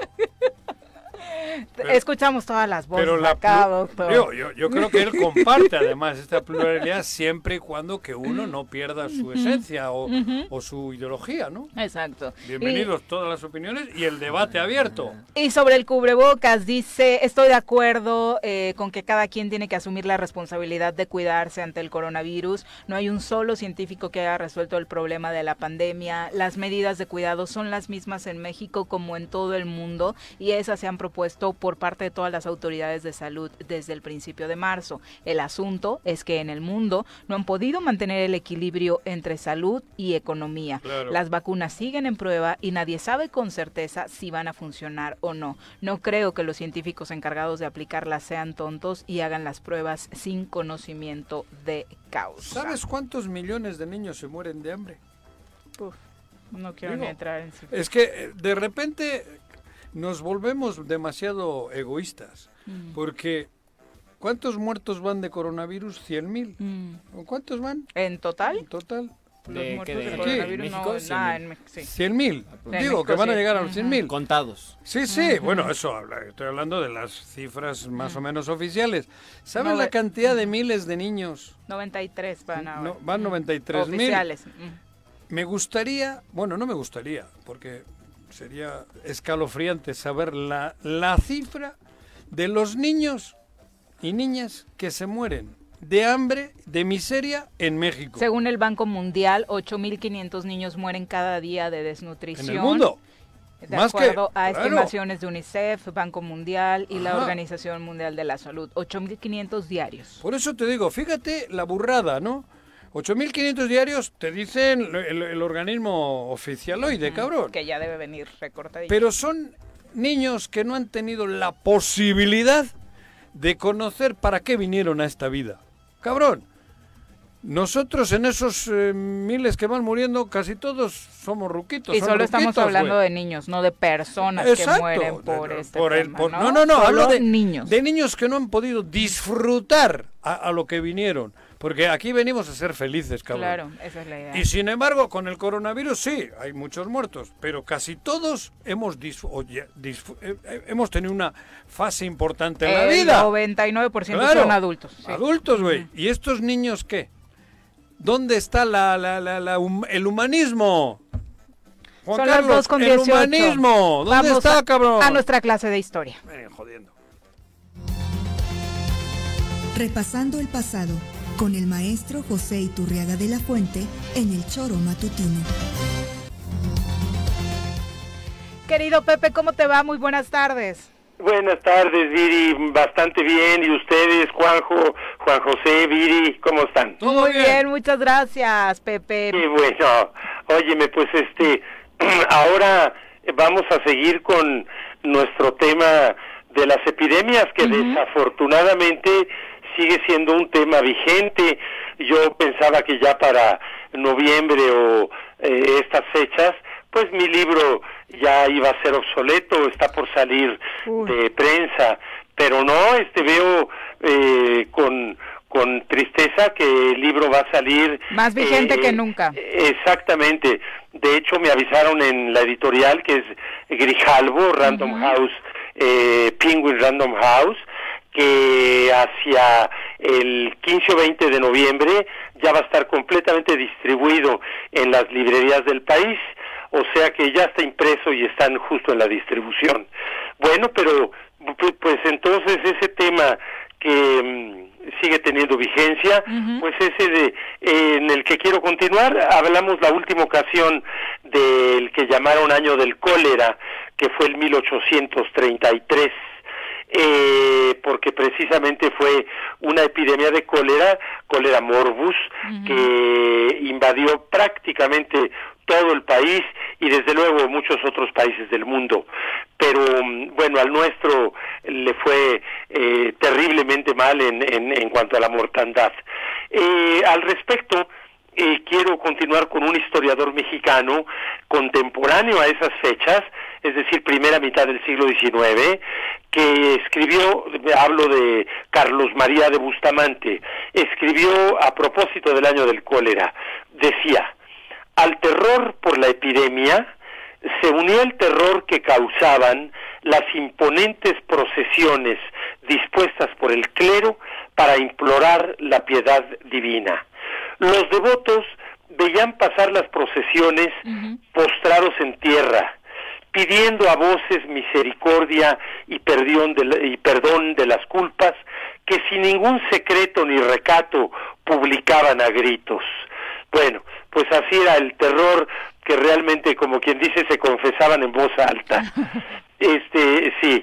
Eh, eh, vamos a poner el ejemplo de una, una ciudad, iba yo a decir, porque hoy es una ciudad pequeña, Monclova, Coahuila, pero en 1833 era un pueblo pequeño mm. y solamente en un mes en Monclova hubo 538 muertos en, e, en ese año del cólera. Y nos dice al respecto el historiador Bustamante, empleados municipales recogían los cuerpos en un carretón y los llevaban amontonados al cementerio para darles sepultura en fosa común. Familias enteras desaparecían de la noche a la mañana.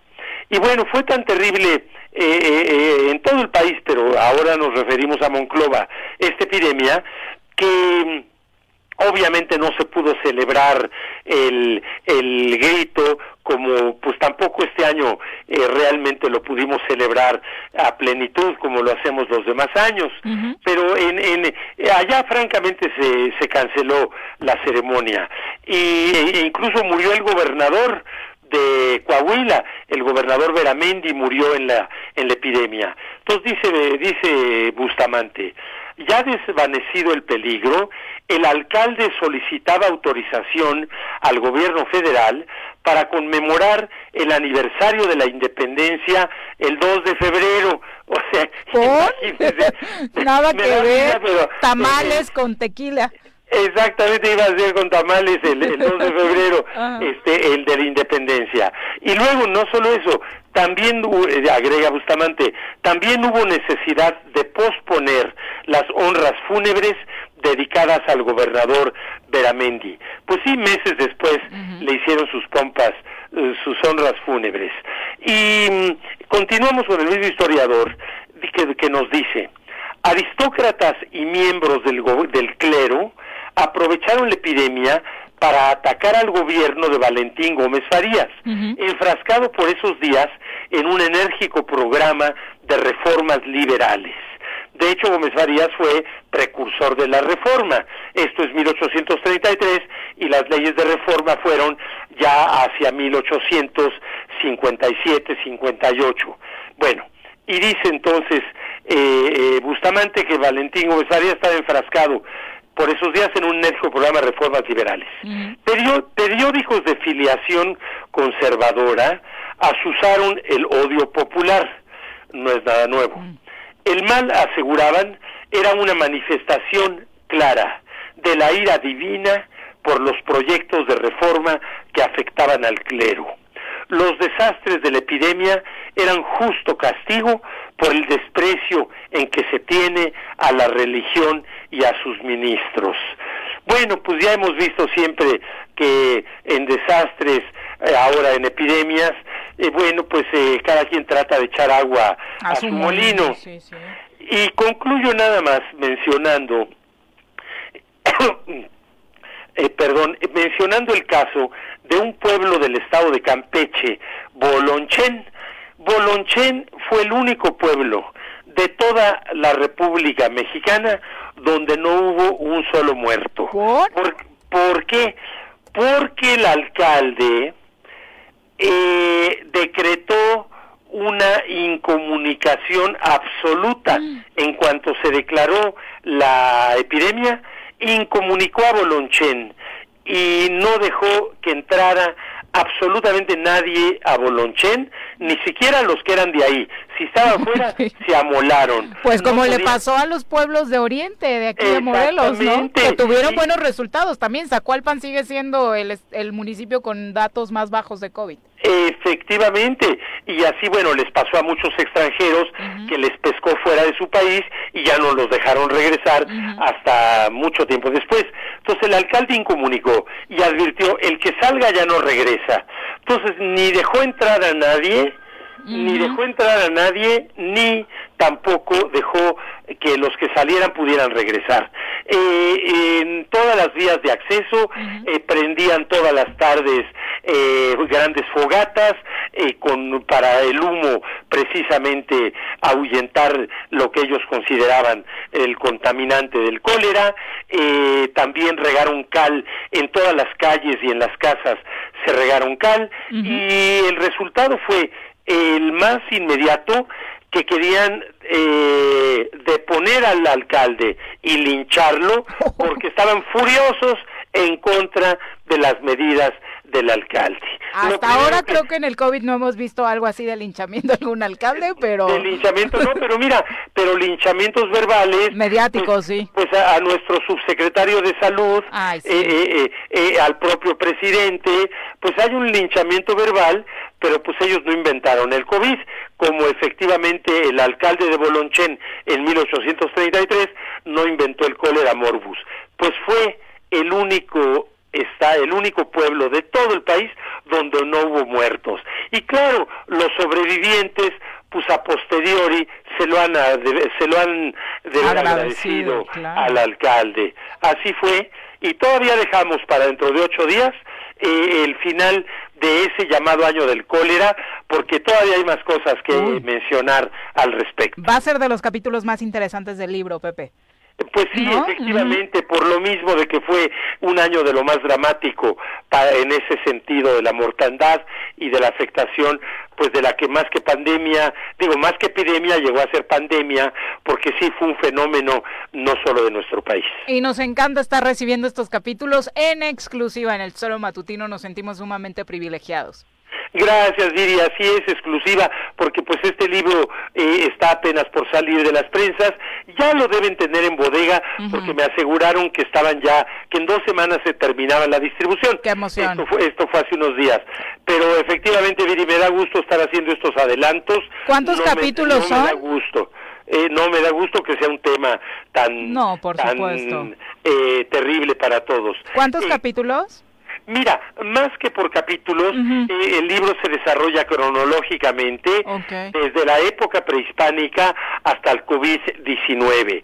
Mm. De manera que, pues así por rubros podríamos decir que hay unos 25, 30 eh, apartados en el libro y desde luego sí de los más eh, importantes por su la trascendencia que tuvo el, el del año del cólera, 1833. Siento que por ahí en piratería Juanji ya anda transcribiendo los capítulos que nos has compartido hasta el momento para sacarlo antes del oficial. Avísale a Grijalvo, no, avísale a Grijalvo. Fíjate que no lo hago, no vaya a ser que contamine alguno con tanta pandemia, tanta madre que viene en el libro, cabrón.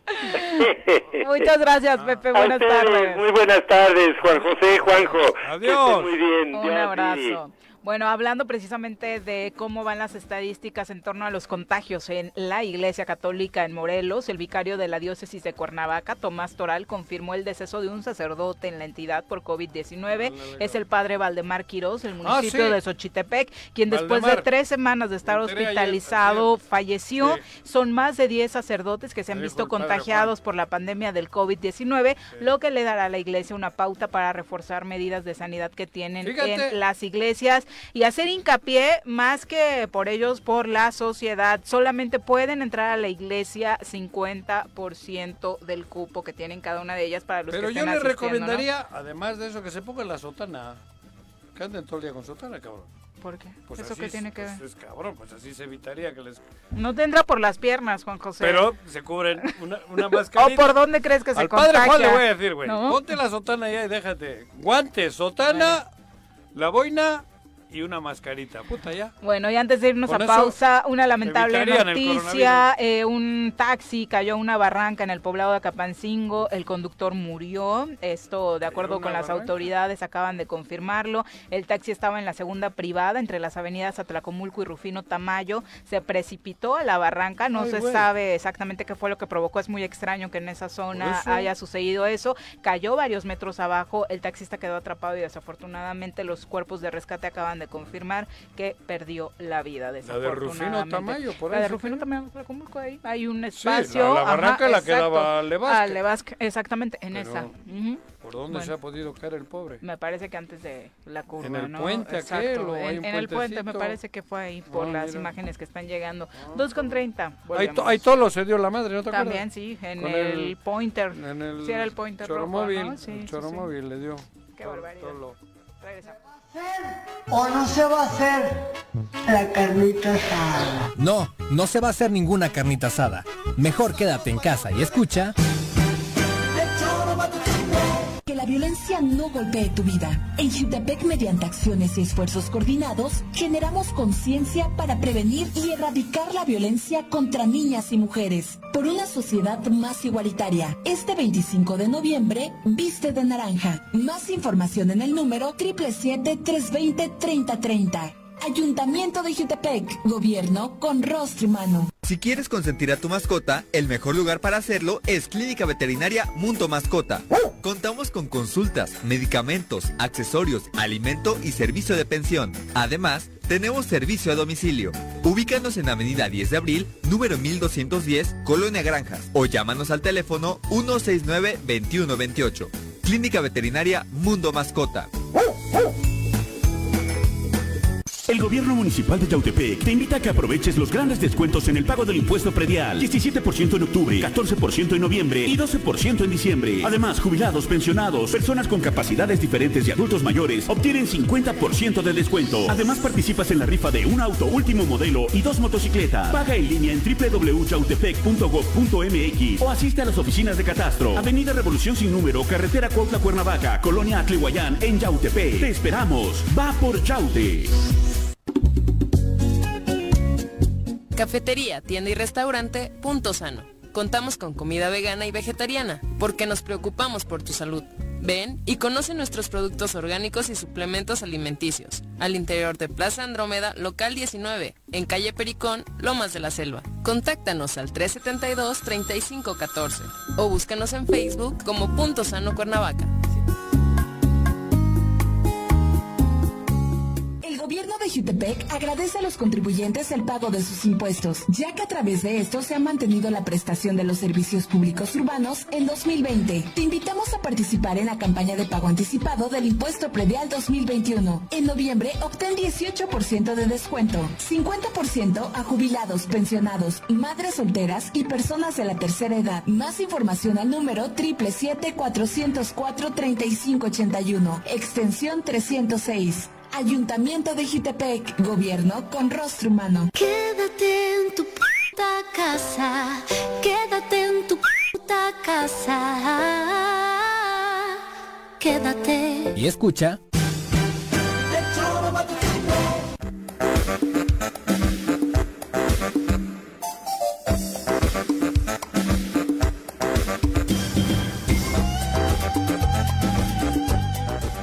Dos con 33 de la tarde, Roberto Luna.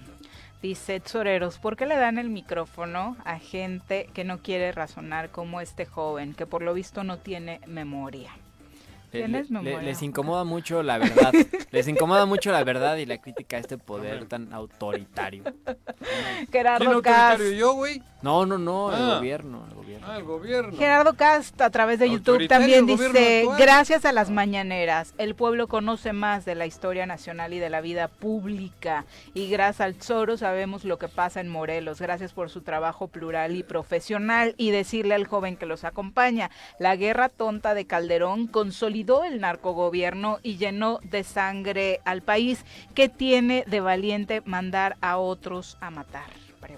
Pero además... Pues yo creo que la delincuencia se enfrenta, ¿no? Pero además, yo no sé por qué defendéis lo indefendible, porque creo que les vestiría bien a ustedes decir, ese nos salió mal, cabrón, porque salió mal para el país. a ver, yo digo, yo para el país, la estrategia...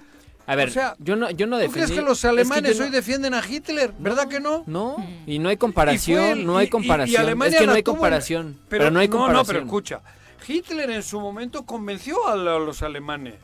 Los convenció con su verbo. Yo, no, yo creo Pero que hoy, hoy, Alemania dice que no, que ojalá no hubiese nacido nunca. Ustedes la, tienen que defender es que, eso es, muy, es que eso es muy diferente, ¿eh? porque Hitler, porque Hitler, estando en el poder, atacó al propio pueblo. ¿Y qué hizo Felipe? Y Felipe Calderón lo que hizo en su momento ¿Qué? Fue combatir el narcotráfico. Pero ¿cómo combatió si, si multiplicó Ahora, el narco? ¿Cómo lo combatió? no, Los muertos lo, pusimos Es que lo, combatió. la estrategia no fue la mejor, la estrategia no, fue la mejor y la reconozco. Fue un, Debiera, un acuerdo con uno. yo lo que yo lo que digo es la estrategia la estrategia falló, la estrategia falló, la estrategia falló. Político, no la, la estrategia falló y no fue la mejor estrategia y lo reconocemos. La estrategia falló. Pero lo que no hubo estrategia. pero, si no falló la estrategia, el problema es que no hubo estrategia. Yo no estoy defendiendo. Pero además, yo no solo hablo del tema del narco. Ustedes, yo hablo de que el señor echó a perder al país. Oye, si la economía está mucho mejor con, con Felipe Calderón que con, con, López Obrador. Si está hecho ¿Cuánto hemos crecido con López Obrador y cuánto crecimos con Calderón? Pero es que con el mundo entero ¿Cuántos empleos había con Calderón? ¿Y cuántos empleos hubo? y antes de la pandemia, antes de la pandemia. Hoy no crece nadie. Antes de la pandemia. A Felipe Calderón le crecieron y si nos vamos, y si nos vamos con el tema de los de las muertes, el gobierno de, de Manuel López Obrador solamente en su, en su primer año tuvo más muertos en este Una situación de bonanza como la que hubo que echó a perder el país. yo lo que te digo es, él y todo la, estrategia, la estrategia falló y si dices no hubo estrategia, ok, te la compro. la estrategia falló. Sean, pero, pero con los delincuentes no se pacta. Sería mucho mejor que ustedes hagan una, un acto de contrición, ¿o como dicen en la iglesia? Sí. Y, que se den cuenta, cabrón, que fue un error mayúsculo. Ustedes tuvieron la oportunidad de hacer algo por el país. El país estuvo mucho mejor. El 2000 cuando votamos o votaron el país estuvo mucho mejor del 2000 al 2012 que como estuvo del 2012 a como está hoy. Pero no me digas eso. Mucho mejor. Es que mucho mejor. La situación. Había obra, o sea. Claro. Vean, Andrés Pero se la chingaron. ¿Cuándo ha hecho, cuándo ha puesto una piedra en este país? Porque no hay cómo, porque está la, cómo no, cómo? no, no está haciendo obras. Pero bueno, a ver, pensemos. Daniel Camacho dice al final, solo buscan un bienestar personal, pero hay personas que representan verdaderos valores y no deberían generalizar cuando hablan de los partidos políticos, porque hay personas que sí representan bien a las instituciones. ¿Qué estoy pues, diciendo? Seguramente sí. ¿Qué estoy diciendo? Eh, estoy diciendo que les vestiría bien decir que Felipe González Calderón y, yo lo que, el otro que estoy diciendo es dice, no pactó Calderón y por qué García Luna está preso. No, joder, y el otro güey. Bueno, pues hay que esperar a que lo juzguen, ¿no? Que Alberto López dice, las mañaneras son una farsa en la que el presidente dice lo que quiere sabiendo que nadie de los pseudo reporteros que están ahí presentes lo va a cuestionar. Pero no Yo la estoy de acuerdo con Alberto. Alberto, es una persona no, no, no, no, no, no, es lo mismo que a las 9 de la noche nos metían la pistola porque era huevo verlo, a que tú si quieres ver la mañanera y si no, no. Porque ahora el que no quiere no la ve. Entonces, Oye, pero a ver, había dos televisoras y las teníamos que prende poner. el radio a las 7 de la mañana. La borregada la tenía que poner. Prende el radio a las 7 de la mañana, prende cualquier noticia no, y todos mentira, hablan de la mañanera, no todos está están la mañanera. la mañanera, No, por supuesto es que sí. La mañanera no está. ¿Cómo En- no? ¿En cuál? La mañanera sale en la televisión, en diversos Eh, canales y además, pero y sale además en- termina en y luego luego las noticias Con- y lo para que dijo la joderle mañanera. con- todos los, los, los clásicos los clásicos ponen O sea, pedazos tú le crees la- más a Lord Molécula. ¿Quién es Lord Molécula? Pues Yo no sé quién es Lord. el, el oficialista, este yo reportero. Se no- nota que no ves las mañaneras yo- yo- completas, o sea, Juanji, yo me hago ¿eh? No llegas chaquetas. hasta la sesión O de preguntas y ¿eh? respuestas. Se prevé que el Consejo General del INE apruebe hoy los lineamientos que ordenarían a los partidos políticos postular solo bueno. candidatas mujeres en siete de las 15 gobernaturas que estarán en Qué juego en la elección del próximo año bajo el ejercicio de paridad ya también en gubernaturas. El proyecto cuenta al parecer con un consenso mayoritario de los consejeros del INE que con esta medida pretende avanzar en la aspiración de que eventualmente la mitad del país sea gobernado por mujeres como establece la reforma de igualdad en todo aprobada el año Pero- pasado. Un borrador anterior proponía que se asignara a mujeres la candidatura de 8 de los 16 estados. En el nuevo proyecto la cifra se reduce a 7, pero de aprobarse los partidos Pero políticos estarían obligados a postular el- a mujeres en la mitad de las candidaturas que lancen a estas 15 A ver, gubernaturas, pero ¿no? no entiendo. Sí, el pero- PAN, el ejemplo, tiene 15, tiene que postular a 15 personas para las gubernaturas Ah, ¿y el próximo mujeres? año. Siete de ellas tienen que ser mujeres. Sí, pero y las pone donde quiera. Sí. En los estados donde no tiene posibilidades de, momento. ganar, Eso es lo que- eso es lo que se pretende legislar. lo tendrá que decidir el INE. Ahora, yo creo que es un llamado de atención muy fuerte para los partidos políticos, ¿Por qué? porque ya desde el 2015 les venían advirtiendo de la paridad y desde el 2015 No lo único que hicieron hicieron nada. fue pues sí, o sea, repartían a lo mejor la pluri uno para las mujeres y bueno, eso fue Lo lo, que hicieron. pasó a nivel Pero local, en los realmente no lugares hubo- donde no Pero realmente no hubo una transformación al interior de los partidos para que las mujeres pudieran capacitarse, formarse y tener mayores posibilidades Con sin todo necesidad de la paridad. Están siendo puestas las esposas. Ahora. o- digo, perdón. No, sí, claro. En muchos de los En casos. muchos Ahora- de los casos. Ahora, también creo que es un momento Da gusto ver gente, mujeres preparadas, Claro. mujeres con... Y, y ahora lo que esperaríamos también es la respuesta de los partidos, de todos, porque ya de entrada ayer Monreal dijo que no, o sea, que no estaba a favor de que el INE decidiera tomar las decisiones que tuviera que hacer del Internas de cada legislativo. Este, pero bueno, yo creo que al final pues va a ser un jalón de orejas para los partidos y que se tienen que poner las pilas para que si esta es A una ver, esta es una acción afirmativa, esta es una acción afirmativa para que ¿Para se ponga una güeyes? cuota. Salvo dos, tres partidos, el resto no hacen nada con el dinero que les dan, se lo chingan. Hab- Hablamos claro. De los partidos que existen, ¿cuántos trabajan en formación de mujeres? ¿Cuántos trabajan en formación Lo peor de es que tienen presupuesto para ello. Claro, es que para eso el dinero. yo no te sí. puedo yo yo yo, Yo, con toda y- incluyo al PAN, que estoy su- seguro que en, Con toda en la mayoría de los casos sí tiene esa estructura y Mira, esa infraestructura. Yo, yo te lo digo, con Digo, toda no, no sinceridad. estoy hablando ahora contra No, el PAN, ¿eh? No, no, no, Al yo te digo con toda sinceridad No y objetividad y de No, qué miedo. este con toda objetividad y, y desde donde yo lo he vivido. ¿Qué? Digo, el, a ver, hablando del PAN, que yo no, yo no te puedo hablar del PRI, de Morena, porque no conozco cómo No, está constituido eso. hacia el interior. Te hablo del PAN. Ajá. El PAN sí tiene, por ejemplo, una secretaría que se llama Promoción Política de la Mujer. Fue el primer partido que la tuvo en México. Y, y es un partido que se ha, ha intentado este, formar y Ajá. capacitar a las mujeres, Bueno, ¿no? los Pero- han formado... No, los terrazas... No hay hermanas terrazadas porque igual y así Mira, podrían, no, ¿no? no tienen. Y yo creo que Ah. la han de estar pasando mal, ¿eh? La han de estar pasando mal porque, Porque cuando sí, la paridad claro. las obliga a poner mujeres, ahí sí, prima ¿de dónde van a sacar?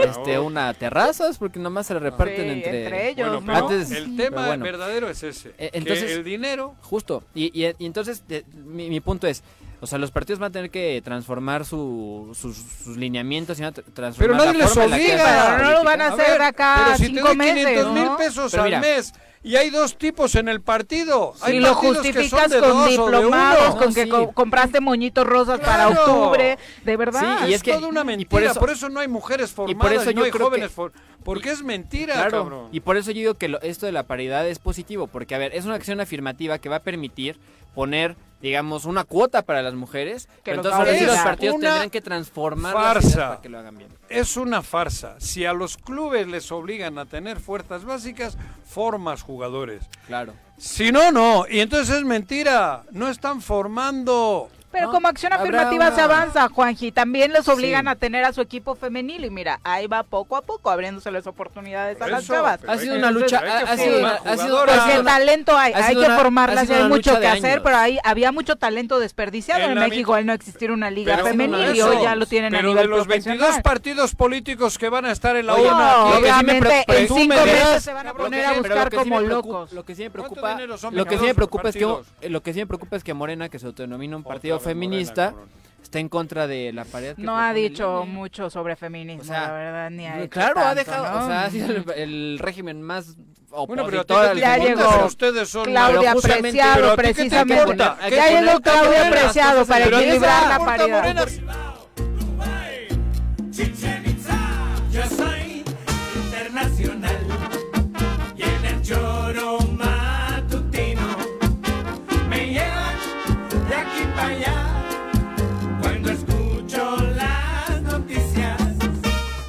Querida Clau, ¿cómo te va? Muy buenas tardes. Perdón por la espera, estaba aquí muy álgida la discusión. Buenas tardes, muchas o sea, muchas gracias por recibirme, ¿no? Y la Toda la semana ya rompiste récords. Creímos que iba a ser martes y miércoles, martes para hablar del día de elección, miércoles para resultados. Y mira cómo se nos ha alargado esta, este análisis sobre las elecciones en Estados Unidos. ¿Qué pasó? Pues, ¿qué te digo? Así se han alargado las elecciones. Y cada día que pasa... a ver, pero ¿qué pretende, qué, qué, pretende Sanz? Donald. Donald Trump. ¿Cuál Sanz? Son igualitos. Pues, pues ¿qué, qué, qué, pretende con este pues, circo? Lo que, quiere, lo que quiere es ganar y de la manera que sea posible. O sea, también hay que tener en cuenta Pero entonces, ¿por qué se quejan de Venezuela? no, es pues que es verdad, cabrón. Esto me, hacen gracia. Venezuela es una, una, bata y resulta que estos son igual o peores y son la panacea, son lo más... Es que ya estoy cansado de este rollo, cabrón. Estoy cansado de, de la, de la fantochería de, de estos gringos. ya el extremo en el que hemos visto a Donald Trump habla de que hay una derrota inminente, ¿no? Sí, lo que pasa es que también hay que entender eso, cuando, eh, pues es como las trampas de cacería, ¿no? Cuando hay ruido es porque ya se atrapó la presa, ¿no? Y cuando no hay ruido, cuando hay silencio, pues la presa no está en la trampa. Es lo mismo. Donald Trump está en sufrimiento y está por eso haciendo este tipo de cacareos. Y la verdad es que si ustedes ven la cobertura de la prensa estadounidense y sobre todo aquellos a los que Donald Trump durante su presidencia llamó fake news, y si ustedes ven este a los demócratas, sobre todo que también estuvieron muy afectados por el gane de los de los republicanos, pues están felices, están haciendo burla, a ellos les está encantando que sea lento esto eh, de momento, porque pues la verdad es que permite ver este tipo de shows de, de Donald Trump, ¿no? Eh, y de ver sobre todo que está pues bastante molesto y que está enojado y ya está impugnando elecciones en todas partes y así no es lo que debe de hacer. De hecho, ahorita ya se está queriendo agarrar un poco de eh, los votos por correo de los militares que están en misiones en el extranjero, que por cierto eso también le chocan a, Juanjo ahí, ah. pero pues hay que entender que eh, hay que ser un estado democrático. No quieres pues, que hable, pero me provocas, cabrón. Bueno, síguele, síguele. síguele, síguele. Pues es que es a lo que voy, señor Arrece. El, ser democrático no nos hace congruentes. Y es lo que le está pasando a, a Estados Unidos, o sea, y a Donald Trump y a los republicanos y los demócratas. O sea, de nuevo, también hay que ver los mercados. Están felices con esta incertidumbre, se está moviendo bastante bien las bolsas. Y sobre todo que eh, quien se ha visto afectada ha sido la bolsa china, ¿no? Obviamente están felices de que esto suceda, pero sí habrá que todavía que esperar. La verdad es que ya Biden, ya ahorita, bueno, hasta lo último que yo vi, era casi oficial que le daban los votos de Arizona. Y así llevan creo que cuatro días. Ah, ya está en el 264 y de hecho ya los mapas de predicción ya pintaron de azul claro, por así decirlo, los estados de Pensilvania y Georgia. Ah. Entonces, la verdad es que ya es más que seguro. De hecho, Biden todavía creo que ayer o antier mandó llamar a un grupo de médicos y epidemiólogos, investigadores, especialistas para juntarlos en una reunión para hablar sobre posibles acciones en contra de el COVID y la pandemia y obviamente Donald Trump está furioso claro el mensaje es, pues yo ya voy a trabajar, ¿no? Porque yo ya sé que yo ya voy a ser presidente y entonces yo ya me voy a poner a chambear. Y pues, o sea, ya, ellos ya, los demócratas incluso ya están dejando un poco de lado la campaña para comenzar a pensar en la, en la transición. Y eso es lo que está sucediendo. La realidad es que eh, hasta el momento todos dicen ya ganó Biden, ¿no? Pero, Pero tú te imaginas que ahora vengan con lo contrario cuando todo el mundo sabe que ganó. Entonces, por eso mi comparación con Venezuela. ¿Por qué tenemos que vivir el mundo entero siempre que, nos, que, que, hay un asunto en un país que no es del agrado de Estados Unidos, lo que ocurre, y ahora tenemos que comérnosla con estos güeyes que llevan una semana haciendo un circo, que da, que da tristeza, cabrón. Si ahora dice el, el sistema de Estados Unidos que ganó Trump, ¿qué pasa? Porque está pues, buscando eso. La verdad es habría que, hacer presión. Habría que invadir Estados Unidos. Habría que pues, mandarlos para arreglarles. Para arreglarles. ¿No? Habría que ayudar al pueblo, al pueblo gringo. Están todas estas dudas de los procesos electorales en los estados. Mucha gente, sobre todo en Europa, están diciendo, ¿cómo es posible que Estados Unidos exija la presencia de la Organización de Estados Americanos en las elecciones de los países latinoamericanos. Y justo ahora que hay dudas respecto a las elecciones en Estados Unidos, que el mismo presidente en su momento exigió, que es lo que dice usted, señora Refe, no permitan la entrada de observadores internacionales a sus elecciones, ¿no? Que bueno, no es el caso de todos los estados. Hay estados que sí piden y reciben observadores internacionales, ¿no? Sí. Pero, pues bueno, pero yo me refiero al mundo. ¿No les da pena a esos países europeos y a esos países que, que, que, aceptaron el gobierno ese que paralelo que sacaron ahí de, un golpe de Estado fascista en Venezuela?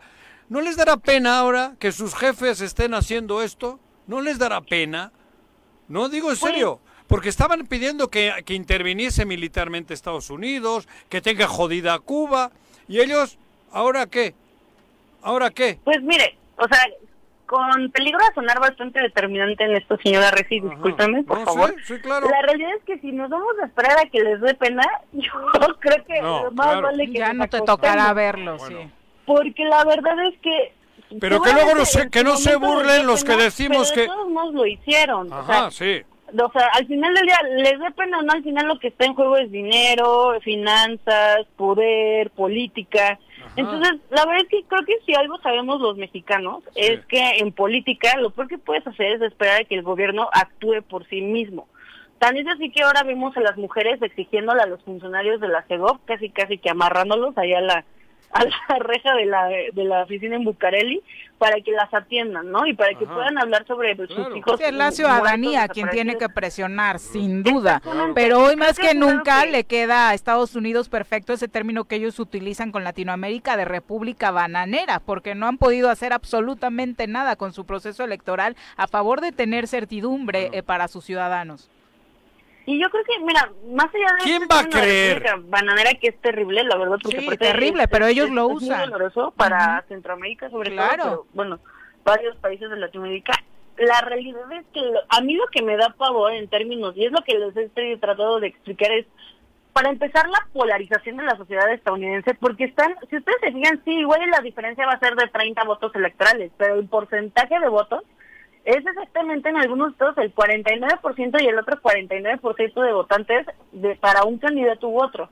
Y eso te habla de la sociedad, de una sociedad que la mitad es orgullosamente hasta cierto punto pro los valores de Donald Trump, que algunos de esos implican el racismo, y también la otra mitad está en pro del globalismo, de que Estados Unidos se haga responsable también de financiar las organizaciones internacionales, que es lo que yo les comentaba en Twitter, ¿no? A Viri y, al señor Santillán, que precisamente el que gane Biden es súper importante para el financiamiento de organizaciones internacionales, que lo que sea, en parte lo que hacen es subsanar las culpas de los países que en algún punto determinado hayan afectado las, a otras naciones. Por eso es que la ONU lucha contra el hambre y bueno, porque es lo correcto, ¿no? Primero, pero también porque el dinero sale de los países que también de alguna u otra manera son los que principalmente han provocado muchos de estos problemas. No digo que el hambre nada más, otras cosas. Entonces, sí, esa es una preocupación muy grande porque al final el día es la nación más poderosa del mundo en términos militares y en términos eh, económicos, ahí va, ¿no? es la, está a la cabeza, junto con otras otras grandes potencias. y además de eso, rápidamente, perdón, está el hecho de que lo que pasa en Estados Unidos unos años después se va replicando en el resto del mundo. Entonces, si pensamos en nuestros procesos electorales mexicanos, por ejemplo, ¿no? Es un ejemplo nada más hipotético, que siempre han sido complejos, que cada vez son más cruentos. Si ya se está complicando la situación democrática en Estados Unidos, ¿qué nos espera en un futuro? No les estoy hablando de mañana, pero probablemente sí en unos seis años. Pues está claro, está claro que el sistema está obsoleto. Es preocupante si ya hay una polarización así de grande en una sociedad que supuestamente es avanzada y supuestamente está educada y supuestamente no, pero esos supuestos son mentiras. ¿Qué, va a ser educada? Pero ¿cómo? Volvemos a lo mismo, así se venden ellos, ¿no? Y hay muchos que se lo compran. ¿Qué va a ser una sociedad educada? Es una sociedad impositiva. No, pero lo peor del caso es que para muchos sí sigue siendo ejemplo, Clau. Te habrá tocado ver en redes sociales también a esos que dicen, ay, ojalá y la democracia en México fuera igual que en Estados Unidos y el voto de Nuevo León no valiera lo mismo que el voto de alguien en Tabasco porque no aportamos lo mismo a la federación y cosas de ese estilo. Así es, último punto rápido ya para dejarlos en paz con esto que ya los tiene hartos. Pero es muy importante tomar en cuenta los tweets que manda Biden pidiéndole a sus electores que estén tranquilos, que sean pacíficos, que se calmen. Esos mensajes no son por nada. Entonces, de nuevo, si se está viviendo ya en Estados Unidos, ¿qué podemos esperar para nuestros procesos electorales en otros países del planeta? Clau, pues muchas gracias por acompañarnos. Gracias, igualmente. Buenas tardes. Son las 2 con 54. Obviamente vamos a cerrar el programa hablando de deportes, pero nos quedan algunos mensajitos pendientes. Ivonne Barrera dice, Ay, Juan Carlos, hoy sí rompiste récords con los mensajes. Dice, por favor, pongan a leer a Juan Carlos. Y ah, cree que a Cuauhtémoc. Y a investigar el desastre que dejó Felipe Calderón. Es más, ya que se quede callado el resto del programa, dice ya le queda Barrera. Alberto. No les gusta la verdad. Beto López dice, Juanjo, pero no ver la mañanera no cambia la verdad. Es una farsa, la vea quien la vea. ¿Pero por qué? Porque miente Pero demuéstralo, cabrón. Porque miente, asevera. ¿Cómo miente? Usa su tribuna para. Pero no la veas. personas que ni siquiera pero, a ver, tiene pruebas. Es lo que te dice Beto, que la veas o no la veas no cambia. Pero no cambia qué. Yo, yo veo y yo le creo. ¿Por qué no lo voy a ver, cabrón? Ahí va Es que lo que pasa es que los. Le creo que se lo Claro que sí. Es, es, que yo, claro, claro que le creo después de los 30 años que he vivido en MEC, 33. ¿Crees? Claro que le creo. ¿Crees? Claro que le creo, porque lo que se han vivido los 33 años anteriores, los que he vivido yo aquí, cabrón, digo yo no, el país. el país. mejor? ¿Eh? ¿Estamos mejor con López Obrador? Mucho mejor, cabrón. Ay, díselo a los desempleados. No, díselo tú. Díselo al tratamiento del Díselo tú, que ustedes crearon este país con 60 millones. Dile a la delincuencia que Felipe Calderón fue el que la promovió. sin gritar, sin gritar, no, sin cabrón. Díselos a ellos. Es que, tú quieres que ahora lo de 40 años lo, arregle la... Bueno, ¿y cuándo, entonces cuándo sí van a poder hacer algo? Entonces, o sea, ¿para qué lo elegimos si no pueden hacer nada? Pero ¿quién ha dicho que no puede? Lo que pasa es que ustedes no quieren que se haga. Quieren que siga la misma mugre. Nosotros si tienen a los diputados, Deportes, por pero, no, no, no, no, no, Las pelotas, las pelotas, las pelotas juega usted. No hay deporte en este mundo donde no las use usted. Las pelotas, las pelotas, las que sueña para usted. Son las de Ninelli, Niurka, Maradona y Pele. Las pelotas, las pelotas, las pelotas, sabe usted. Son las mismas en Bilbao. En Tenisco, en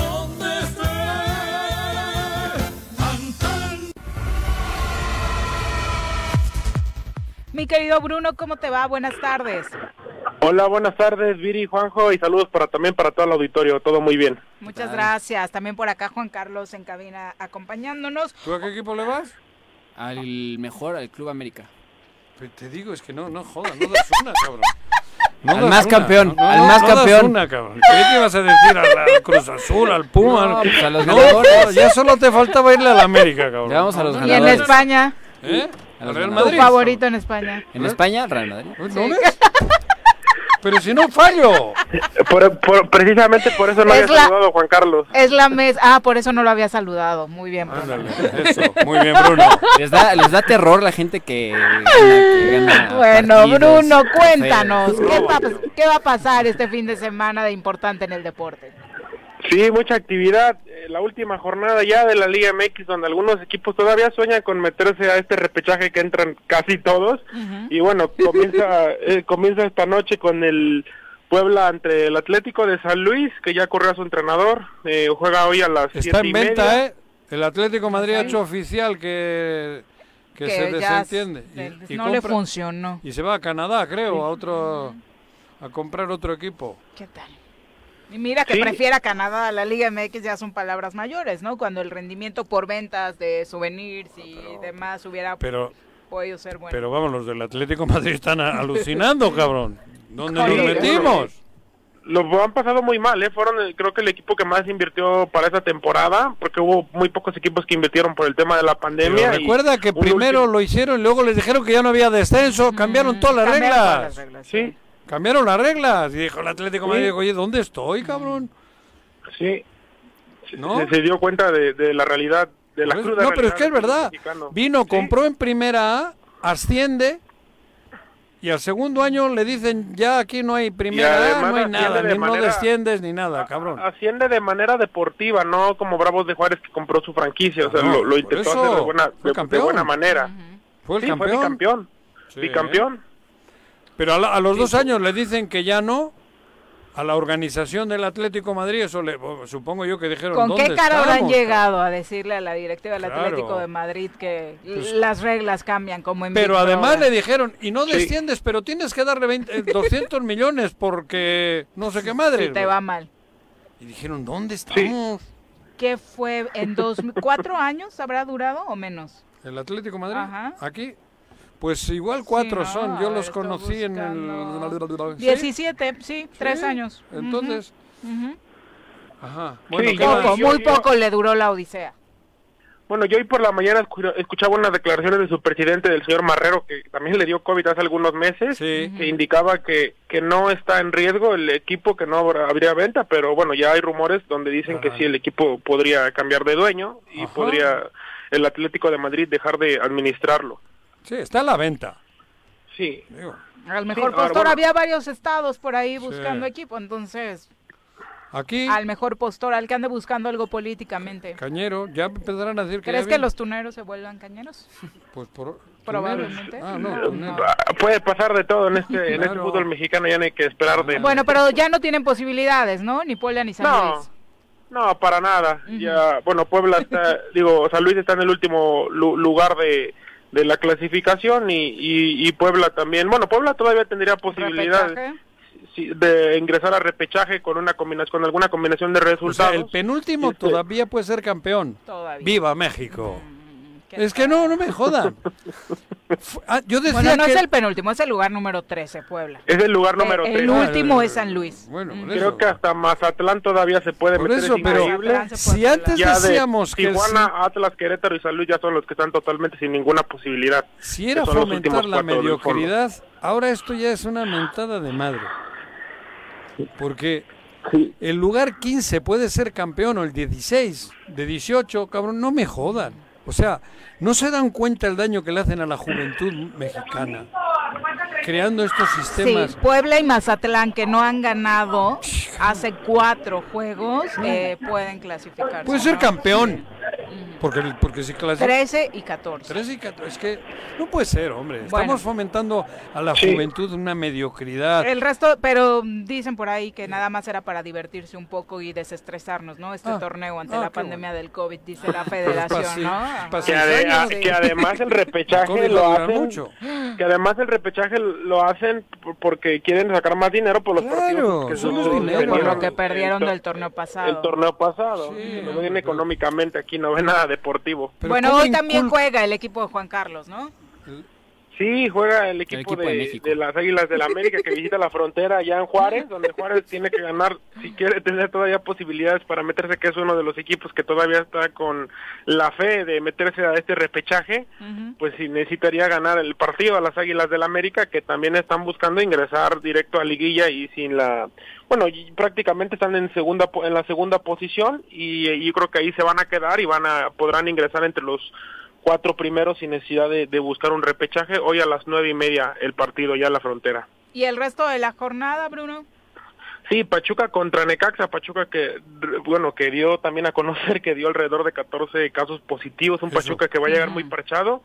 Eh, contra Necaxa mañana a las 5 de la tarde, Guadalajara también mañana a las 5 de la tarde contra la escuadra del Monterrey, donde Guadalajara, donde ya separaron, ya dieron de baja a Dieter Villalpando y han también separado tres, a otros tres elementos del plantel por el tema de, la fiesta.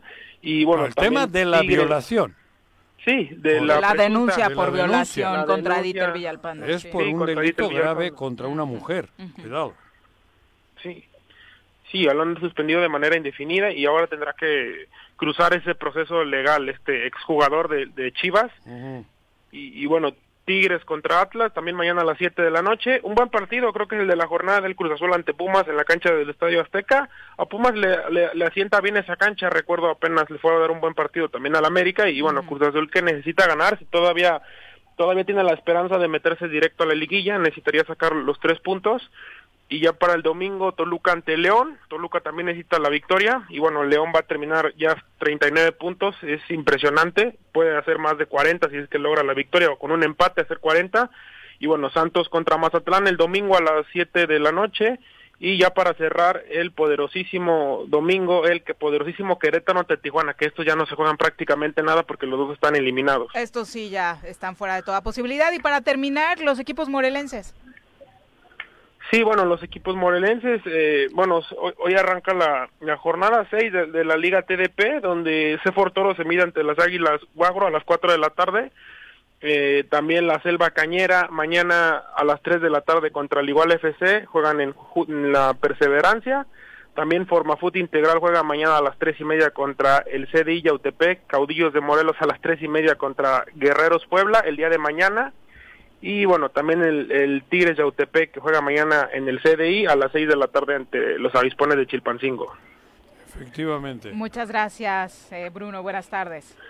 Gracias, Viri, Juanjo, Juan Carlos, saludos, y buenas tardes. Buenas tardes. Benjamín Gutiérrez, un abrazo hasta Tepoztlán, va llegando tarde, pero al rato dice que se pone al tanto en el podcast con lo sucedido en la primera parte del programa. Enrique Vázquez Malpica dice, va para atrás el fútbol mexicano con estas nuevas reglas, exactamente. Eh, Quique, Beto López dice, bueno, nada más que quede de tarea leer Felipe el Obscuro de Olga Warnat para enterarnos del sexenio de Felipe Calderón. Miguel Ángel Díaz, a través de Twitter eh, señala, no pueden con la política local y quieren saber de política internacional. Por eso la clase política hace lo que quiere en México. Ponen un tema de moda para distraer mientras ellos hacen de las suyas. Hablando específicamente de lo que está sucediendo ahora con el boom del análisis eh, de las elecciones en los pues Estados Unidos. Pues mira, yo ahí también me mantengo al margen porque siempre he dicho que me valía madres quien ganase uno u otro. Lo dice por la clase política, más allá de los medios y pero comparto lo que quiere decir, porque el otro es un, es un show. Hay medios de comunicación mexicanos que no pasan la mañanera, que han metido una, un choro, ay cabrón, tienen 40 cabrones en Estados Unidos hablando todo el día, transmitieron en vivo, día y noche. Ándale, También adeptos de Obrador están allá, ¿eh? No nada más los conservadores, ¿Ah, les llaman. ¿Quién está? O sea, hablando de medios.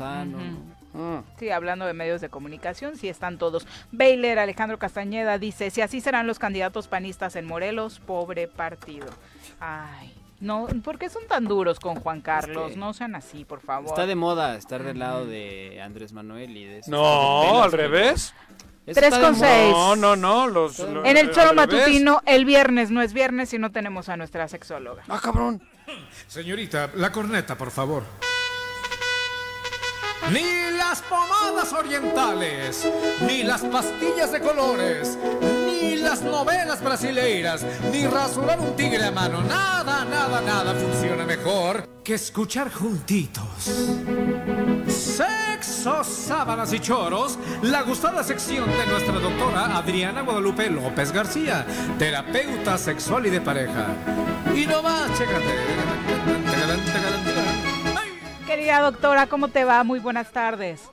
Hola Viri, buenas tardes. Juanjo, Juan Carlos, buenas tardes, ¿cómo están? Muy bien, muchas gracias, doctora. Decíamos, no nos podemos ir al fin de semana, aunque estemos todavía cuidándonos y tratándonos de quedar en casa sin tus recomendaciones. Muy bien. Oigan, ¿qué prefieren? A ver, que te, tengo a ti mujer y a ustedes dos hombres. ¿Qué, les, ¿Qué les puede erotizar más? ¿Ver u oler? Mm. Nada más les estoy preguntando dos sentidos. A mí ver. Sí, yo también creo que ver. A mí ver. ver. Ok, ¿y a ti, Juan? Ver. También ver. Ok, vean, vean qué importante es.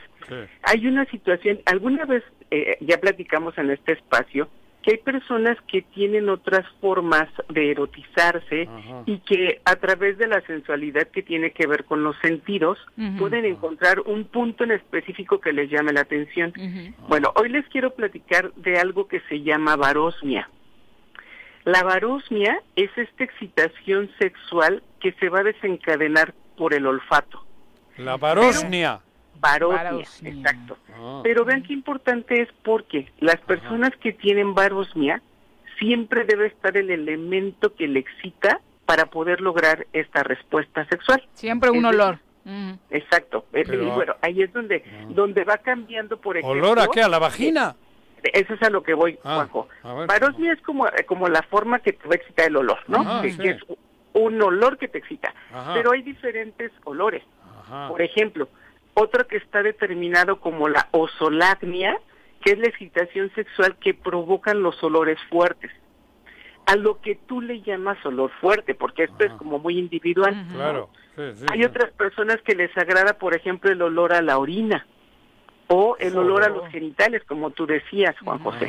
Entonces, dependiendo lo que lo que les vaya agradando, pero Aquí lo que quiero resaltar es que, bueno, finalmente cada quien va construyendo su erotismo, pero el elemento, lo que llama la atención es que ese elemento tiene que estar presente y con unas características muy particulares, ¿no? Por ejemplo, eh, a lo mejor habrá personas que digan, a mí me gusta mi pareja sin que se bañe.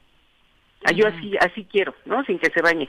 Para otras personas era como, no, eso es muy fuerte, yo no, no, eso no me excita.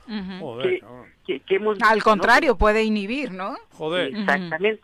Exactamente. Esos tendrían mucho sexo en la edad medieval, cabrón, no se bañaba nadie. Tenían coge y coge. Bueno, bueno, te digo, José, que hay personas que gustan así de, decirle a su pareja, no, no, no, o ni te atrevas a meterte a bañar. No así me como digas, sí, ¿eh? Qué cosas, ¿no? Como la, y, mente, ¿no? Del humor de todo el día, no quiero decir sudor, sino más bien el humor de tu cuerpo de todo el día y que para esas personas es excitante. Pero también hay lugares, por ejemplo, tú ponías, eh, hace rato citabas la, los genitales, pero pueden ser las axilas o los pies. Ajá que, que el, olor, el olor a sudor o el olor a secreción de tu pareja, y que a lo mejor para algunas parejas sería como, ¿eh? no, guacala, para otras es como, mm, ¿no? Eso eh, puede ser excitante. Y se los comparto porque, bueno... ¿Cómo se llama eso? ¿Cómo has dicho que Varosmia. Varosmia. Varosmia. En, ¿Has conocido a alguien con varosmia, Juanji? no, no. no. que te ha dicho, trae acá tus piececitos después de montar. No. de cabalgar, mejor dicho, de cabalgar, porque ahora el señor Arres está en sus clases de equitación. Sí, las de montar ya llevo años. Montando años. Cabalgando. Porque yo creo que para, para montar tiene que bañarse bien. Oye, doctora, a ver, quiero incorporar, porque a mí me excita el hablar. El, porque tú has dicho solo que te excita el ver o el oler y el lo escuchar, ¿no? Sí, claro, mm. nada más ponía dos sentidos hoy. Ajá, ah, bueno, por eso, pero sí interviene, ¿no? Todos, ¿no? Yo creo que por todos. porque un poema rico, una unas... Ay, sí, cómo se prendía con los poemas de Dance Vega aquí el señor No, pero es en serio, ¿no? Es parte de, es un sentido que a mí me excita más que el olor. El olor no me excita, cabrón. Oye, el ver y el oír sí. Pero te voy a decir, te voy a decir algo en torno a esto. También depende qué tipo de, de lo que te hablen. Porque ah, claro, claro, claro. personas que están que, durante el momento sexual están preguntándole a la pareja, ¿no? ¿Te está gustando? Por el pan, eh, estos del pan. le habla Cuauhtémoc Blanco al oído. Ah, sí. O estos igual están rezando, cabrón, no, yo qué sé. ¿Vas a votar por Anaya? No. no pues, eso, eso puede, no, ese tipo de cosas pues no se dan ahí. Pero bueno, también les voy a decir que hay otro juego que además algunas parejas lo tienen como juego, que ah. es estar narrando fantasías en el momento erótico. Ah. que te esté narrando fantasía. o que e- eróticas, pero no. Sí, claro, ¿no? Entonces hay como muchas formas de, jugar y es, y, algunas personas van a tener una mejor excitación o una respuesta diferente cuando llegan a tener como esta predilección por algún objeto, por alguna narrativa, por algún olor que finalmente todo va relacionado con la del olor sí me mosquea, eh, la del olor, cabrón. Pero eh, pusiste de ejemplos olores no tan agradables para la mayoría, doctora, pero también puede ser que sea excitación a través del olor de un perfume, o sea, cosas ah, agradables, ¿no? que sí te van incitando a, una atracción o a aprenderte. Así es. Mm. De, hecho, fíjate, el, el, hay algo que se llama antolagnia, que es el olor precisamente a flores que te pueda, pero es, acuérdate, Viri, excitante. O sea, aquí aquí lo que lleva la palabra que hace la diferencia es que te produce excitación o, eso que se pone, el incienso, esos que se ponen, ¿no? Sí, pero la citronela. Eso, no son del cuerpo. Pero cuando están los dos cuerpos en acción. Dice Juanji que el palo santo. Palo santo, cabrón. Pero, a ver, doctora. Es un tipo de incienso, Juanji. ¿El palo santo? Sí. Cabrón. El palo santo Sí. No, pero doctora, si empiezan los dos cuerpos y empiezan a sudar, y ese olor tampoco es desagradable, creo yo. No, es parte en la acción, ese cruce de cuerpos con los sudores de los dos cuerpos, creo que no es el desagradable del otro de todo el día que no te has bañado, cabrón. Exacto. Pero bueno, ahí es donde ponía la diferencia. habrá personas que ese olor les excite y les agrade y otras que digan, pues así es nuestro jugo, vamos, ¿no? Ándale. Y que también les excite y les agrade. Ajá, Entonces, bueno, ahora... Sí, porque para el sexo oral también hace falta a veces, ¿no? Ah, que es un punto importante que ya hemos platicado. Ajá, por los olores, digo. Fíjense, en relaciones heterosexuales y también en relaciones homosexuales. Ah, el olor de su pareja le puede ser tan excitante mm. solamente para alguno de los dos, porque es decir, algunas mujeres o algunos hombres se cohiben pensando de que es que no me gusta mi olor. Si no te gusta tu olor, no vas a estar cómoda ni cómodo en un encuentro de sexo oral, por ejemplo, ¿no? Claro, claro. Entonces, eso es importante. Ahora, les voy a les voy a decir algo más respecto al extremo, ¿eh? Hay personas que tienen anosmia, que es cuando pierdes el olfato, que se ha visto que hay una relación muy importante entre la anosmia y la dificultad que hay para enamorarse por esto de la química sexual y para tener como buenos resultados al momento del erotismo. O sea, les complica a los que no tienen eso, se les complica el, el enamorarse. Sí. Mira. Y acuérdense, bueno, hay que hay que recordar y ya veremos más adelante las secuelas que pueda dejar COVID, porque si se ah, fijan una de las alteraciones es la pérdida del olfato. Sí. Además, además, a ver, el cuerpo en, un enamoramiento suelta algo químico, dice, Las feromonas. la feromona, que decías. Claro. Entonces, por eso es tan importante pues considerar este sentido del olfato como un participante de la relación sexual, de la respuesta erótica, para pasarla bien o no. ¿No? Depende. Y, bueno, pues aquí cada persona tendrá sus propios gustos o sus propias filias y pues ahí está, ¿no? Era algo que les quería compartir de que bueno, pues cada quien si no les genera problema y la pareja está a gusto y se quieren así como recién llegados o darse un baño y lo que ustedes quieran, eso es válido siempre y cuando los participantes estén de acuerdo. De acuerdo. Que eso siempre es el punto al finalizar cada clase contigo, doctora. Estar de acuerdo, la comunicación es básico para que nada de esto pueda causar un problema entre las parejas. Así es, querida. Muchas gracias, Doc. Oye, ¿dónde te consulta nuestro público? Con mucho gusto me pueden encontrar en el 310 1120 y en el Facebook como Adriana López, sexóloga. Muchas gracias, doctora. Bonita tarde, cuídense, por favor. ayuda? no, hombre. ¿No? Todo bien. ¿Todo bien? Buenas tardes. Ah, bueno. bueno. gracias, Juan Carlos, por acompañarnos. Muchas gracias a todos. Carlos. viendo. Muchas gracias por estar con nosotros este viernes. críticos. No, vente, vente, güey. Esto solo ha sido una caladita. Ya nos vamos. Que tengan extraordinario fin de semana. El choro matutino. Por lo pronto, el choro matutino. A bailar y a gozar. El choro matutino